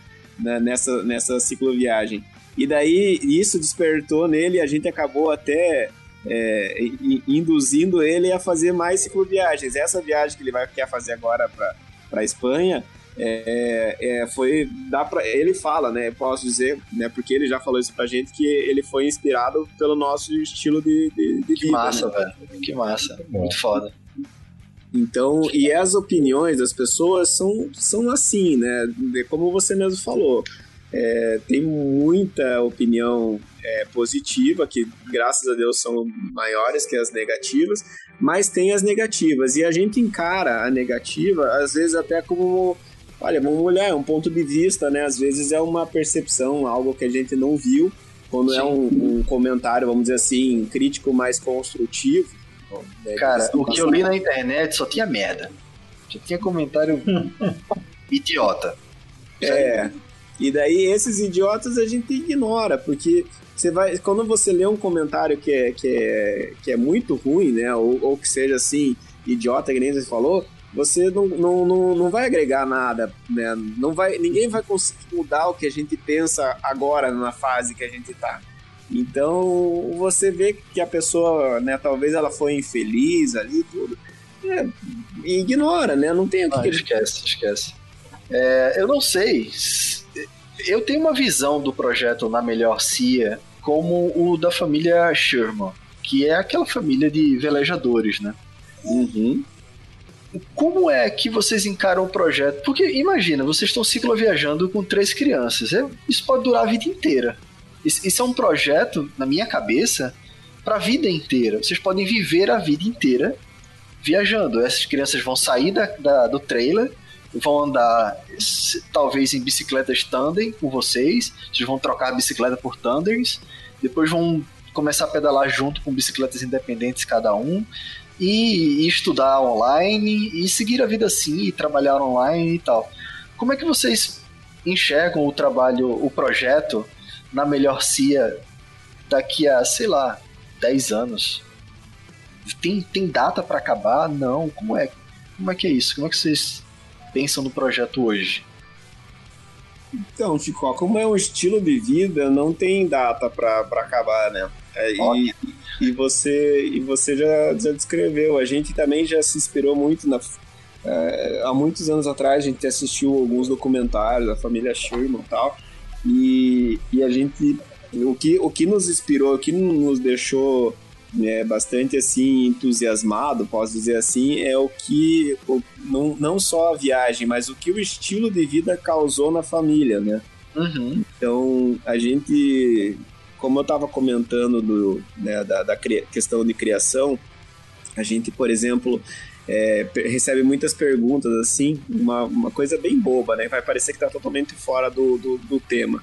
Mas, por exemplo, como é que a gente faz. É, duas perguntas, vou dizer, bem esdrúxula, que a gente né, não sabia nem como responder. Mas como é que a gente fazia para carregar o tablet que as crianças usam, né? E outra, como é que fazia no trecho que não tinha sinal de internet para as crianças assistirem hum. é, no tablet? Primeiro, que eu não sei como é que elas descobriram ou, ou como é que elas sabem que a gente tem tablet, porque na verdade a gente não tem, então criaram um equipamento que não existe. É a babá moderna. A tablet é a babá é. moderna. É, e. É, e pra com... interter. Eles falaram, ah, como que vocês intertem as crianças do celular? Mas, a, mas a preocupação era se, se a gente tinha um power bank de, de, de alta Sim. qualidade, ou se a gente tinha um sinal de satélite que conseguia captar, enfim. a, a, preocupação era, era, era essa. Então, a gente está vendo o, o, o, a transformação que o mundo está vivendo né, atualmente e, e vendo o quanto isso está afetando as crianças, se eu posso dizer assim. Né, a, a, o, o, saber lidar com toda essa tecnologia. E, de uhum. certa forma, se vocês já assistiram aquele filme do, da, do, do, do, um cara que cria os filhos no meio do mato, é Capitão Fantástico. Sim, é, sim. Ele blinda, ele começa a blindar a família com, né, ele, ele tem filhos estudiosos que conhecem de tudo do mundo e ele uhum. blinda, blinda é. a família dele né? Então, no, o nosso caso, assim, seria um meio termo entre o Shurmo e o Capitão Fantástico, vamos dizer assim, que com, uhum. com, com a, o fato de a gente estar próximo a eles, a gente não precisa dessas, desses artifícios, dessas ferramentas para interter eles. Nós somos, nós e a viagem são os, os entretenimentos dele. Isso é massa. né? Isso é massa. Então, Isso que você falou, desculpa, pode continuar. Não, não, pode comentar. Não, isso que você falou tem tudo a ver com a pergunta de um ouvinte nosso, o Caio Sertori. Ele perguntou no grupo do Telegram assim: Pergunta para eles os efeitos da pandemia no comportamento da família e se eles acham que o estilo de vida pode afetar as crianças negativamente de alguma forma, socialização, estudos e tal. Então acho que muito do que do que você acaba de falar, você já respondeu. Tipo, uhum. negativamente não afeta, né? E, e, as crianças, mas agora eu fiquei curioso, elas perceberam de alguma maneira essa pandemia? Não. Não. Nem... A gente não menciona nomes do, do vírus, uhum. coisas assim, a gente não evita ficar comentando. A gente uhum. não liga noticiário porque tá passando isso, a gente sabe que tem. Mas uhum. não traz isso para eles diariamente a, a, resposta melhor é a gente não potencializa. é mais ou menos o princípio do, da queda da criança. Né? Ah, o Leozinho já caiu várias vezes na nossa frente, a Marta do Malu já caíram, eles já pedalam, é, já, elas andam de bike de equilíbrio e ele anda de bicicleta já com, com, com pedal normal. E uhum. várias vezes já caíram, e se a gente não tinha alguma reação é, que, que eles percebessem que fosse aquela coisa de, sabe? É, estardalhaço que eu comentei, né? É. É, o susto, né? A mãe evita olhar para não demonstrar. Então, coração na tem... boca, né? É. Exatamente. Se não tem demonstração, não tem reação. Uhum. Né? É, é, é, isso é clássico. Então, a, a, mesma coisa foi com a pandemia. A, a, gente evitou, a gente já não, não, não costuma assistir tanto jornal de rede local, já não, já não acompanha é, programações de rede local. Geralmente a gente gosta mais de filmes, né? E as crianças assistem seus desenhinhos ali, normal, como qualquer outra criança. E então a gente não, não entrou muito nessa, sabe? Da, da, com todo, claro, tomando todos os cuidados com todo mundo. Uhum. Mas a gente não potencializou o dano que ela já estava causando e que até hoje está causando na sociedade. Então, é, até algumas crianças a gente escutava na viagem falar ah, do bichinho, não sei o que, o Leozinho, a Maju perguntava que bichinho. É, tipo, o que, que, é isso que você está falando? Porque não, não, a gente não procurou não, realmente não potencializar. E como, né, voltando no, no, no raciocínio da, da pergunta anterior da, da, do estilo de vida, né, como a gente tem esse, a gente, nós somos o entretenimento dele, nós, não o tablet e nem o celular, Então a, a conversa rola solta, sabe? E as perguntas também. Então começa é, essa interação, essa. Ah, cara, isso deve ser fantástico, velho. É, essa vivência que tem. A, parece que supre essa necessidade de, de entretenimento que praticamente não existe, né? Uhum. Então, o celular, por exemplo, eu e a Pri trabalhamos no, no, com o celular, com o computador. Então, quando a gente tá no, no celular, ele, eles, o máximo que eles fazem para nós é falar, pai, olha para mim. Né? Uhum. É, pra, é pra, e quando ele fala, isso corta meu coração. Fala, pô, eu tô trabalhando uhum. aqui, eu sei que é necessário, mas ele tá é. pedindo, olha para mim. Então, ele realmente ele precisa da minha atenção. Ele faz isso, elas fazem isso pra Pri também. Né? E ele sabe que aquilo é uma ferramenta de trabalho. Tanto é que ele ah, é chato, né? Porque, tipo, o pai trabalha, então o celular para ele é uma coisa chata, pai e a mãe trabalham nele. Não é uma ferra... não é um, um, um, equipamento de entretenimento. Não é um brinquedo, né? Não é um brinquedo, não se transformou num brinquedo, como é para a maioria das crianças. E quando ele encontra crianças que estão brincando no meio do caminho, por, né, respondendo a pergunta do socializar, uhum. primeiro que eles já vivem em uma sociedade, né? Eles não, não são uma criança só, são três. Então, uhum. ele já tem a, a sociedade deles aqui montada. Ele já tem a sociedade montada, já tem as hierarquias, já tem. Pô, a, mais que respondido. É... Tem uma outra pergunta aqui, muito especial, do meu amigo Hugo Carlos, lá do grupo da Bike também, do Beco da Bike lá no Telegram.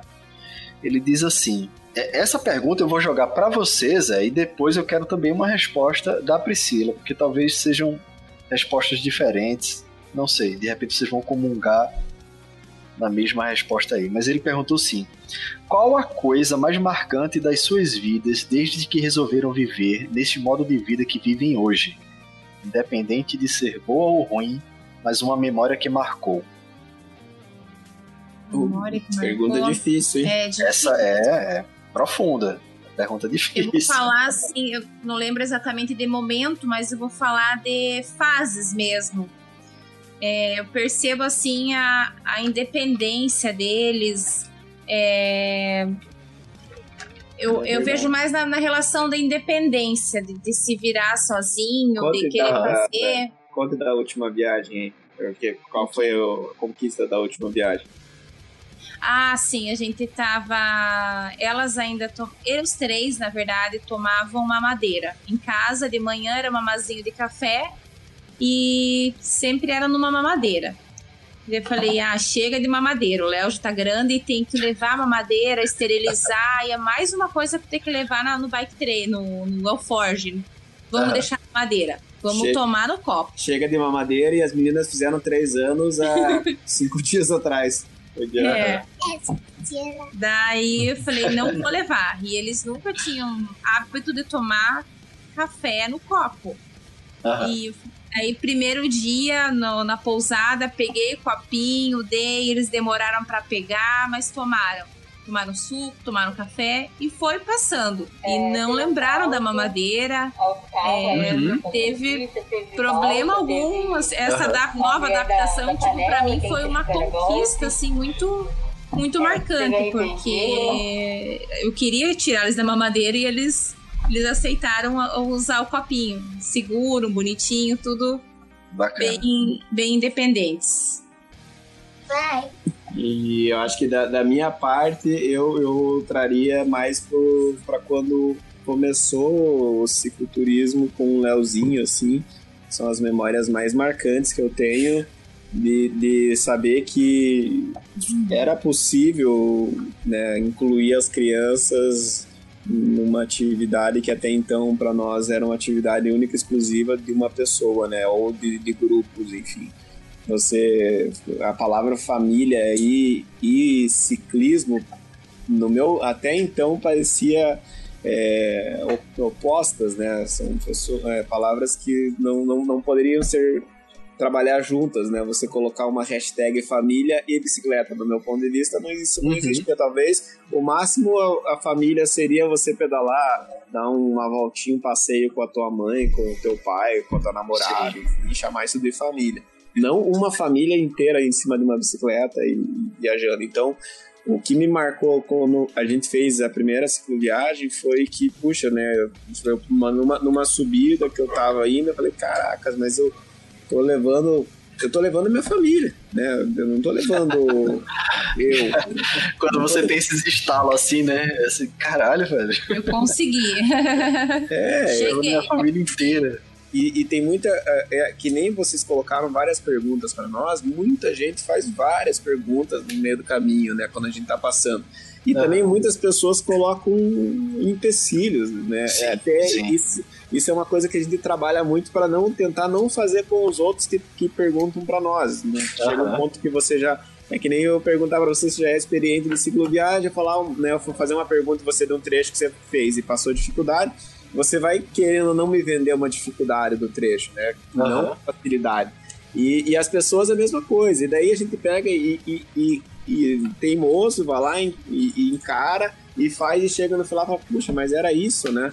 E parecia uma coisa tão difícil. E isso para mim marcou muito, assim, realmente é, o fato de, de olhar, olhar nos bike trailers cheios, olhar os Alford cheios e falar, caracas. Eu posso, eu consigo. É, família, Todo mundo tá aqui junto, né? Não é isso aí. Total, nossa, todos estamos aqui. Nossa família tá aí e o que a gente precisa para para viver são de seis alforjes e então não precisa mais difícil. Que vitória da voa. Parabéns, velho. Eu tô maravilhado com vocês. É... Vamos seguir já pros finalmente aqui do episódio, né? Eu acho que já podia encerrar aqui com essa vibe boa, assim, do. É, não, cara. Não, eu tenho só mais uma pergunta. É, vocês não estão pensando em adotar mais um, uma, uma, criança, não, tipo eu, assim. 37 eu, anos, né? Eu ajudo, eu ajudo a pedalar, eu ajudo a pedalar, já tenho experiência de viagem. Se quiserem adotar aí, eu tô na faixa, hein? Tô disponível aqui. É. Olha que tem, so, sobra propostas assim, ó, não quer me levar junto. É, aí, tá vendo? Muitíssimo obrigado, muitíssimo Oi. obrigado para vocês. E eu queria que vocês dissessem alguma coisa aí, quiserem deixar comentários sobre as redes sociais de vocês, apesar de vai estar tudo aqui já no, no, na descrição do episódio. Mas se quiserem falar qualquer coisa, fica à vontade aí.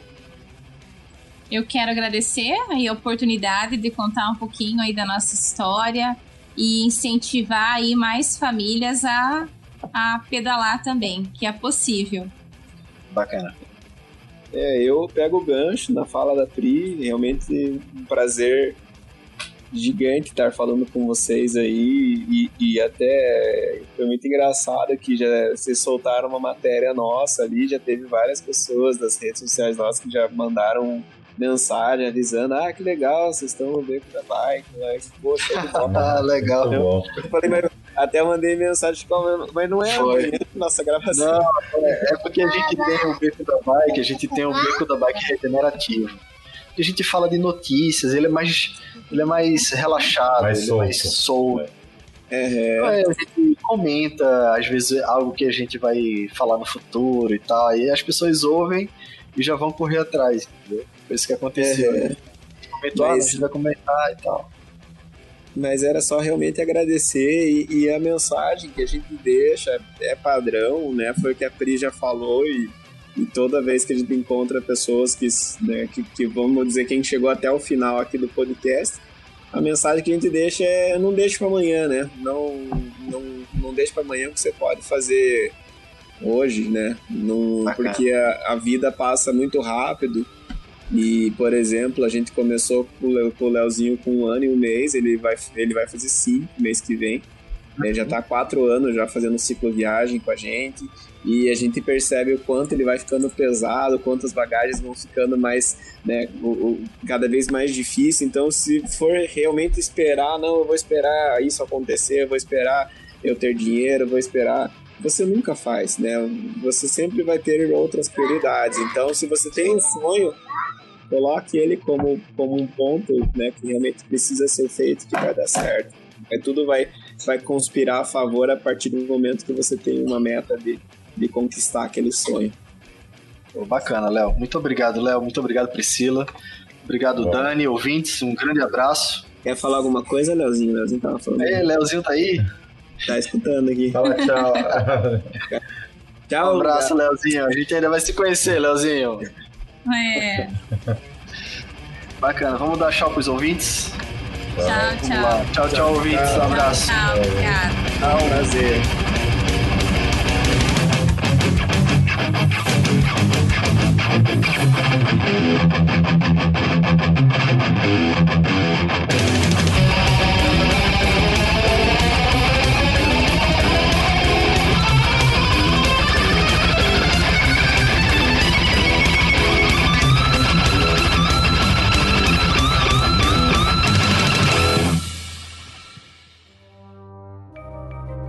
Este programa foi produzido por Mentes Deviantes. deviante.com.br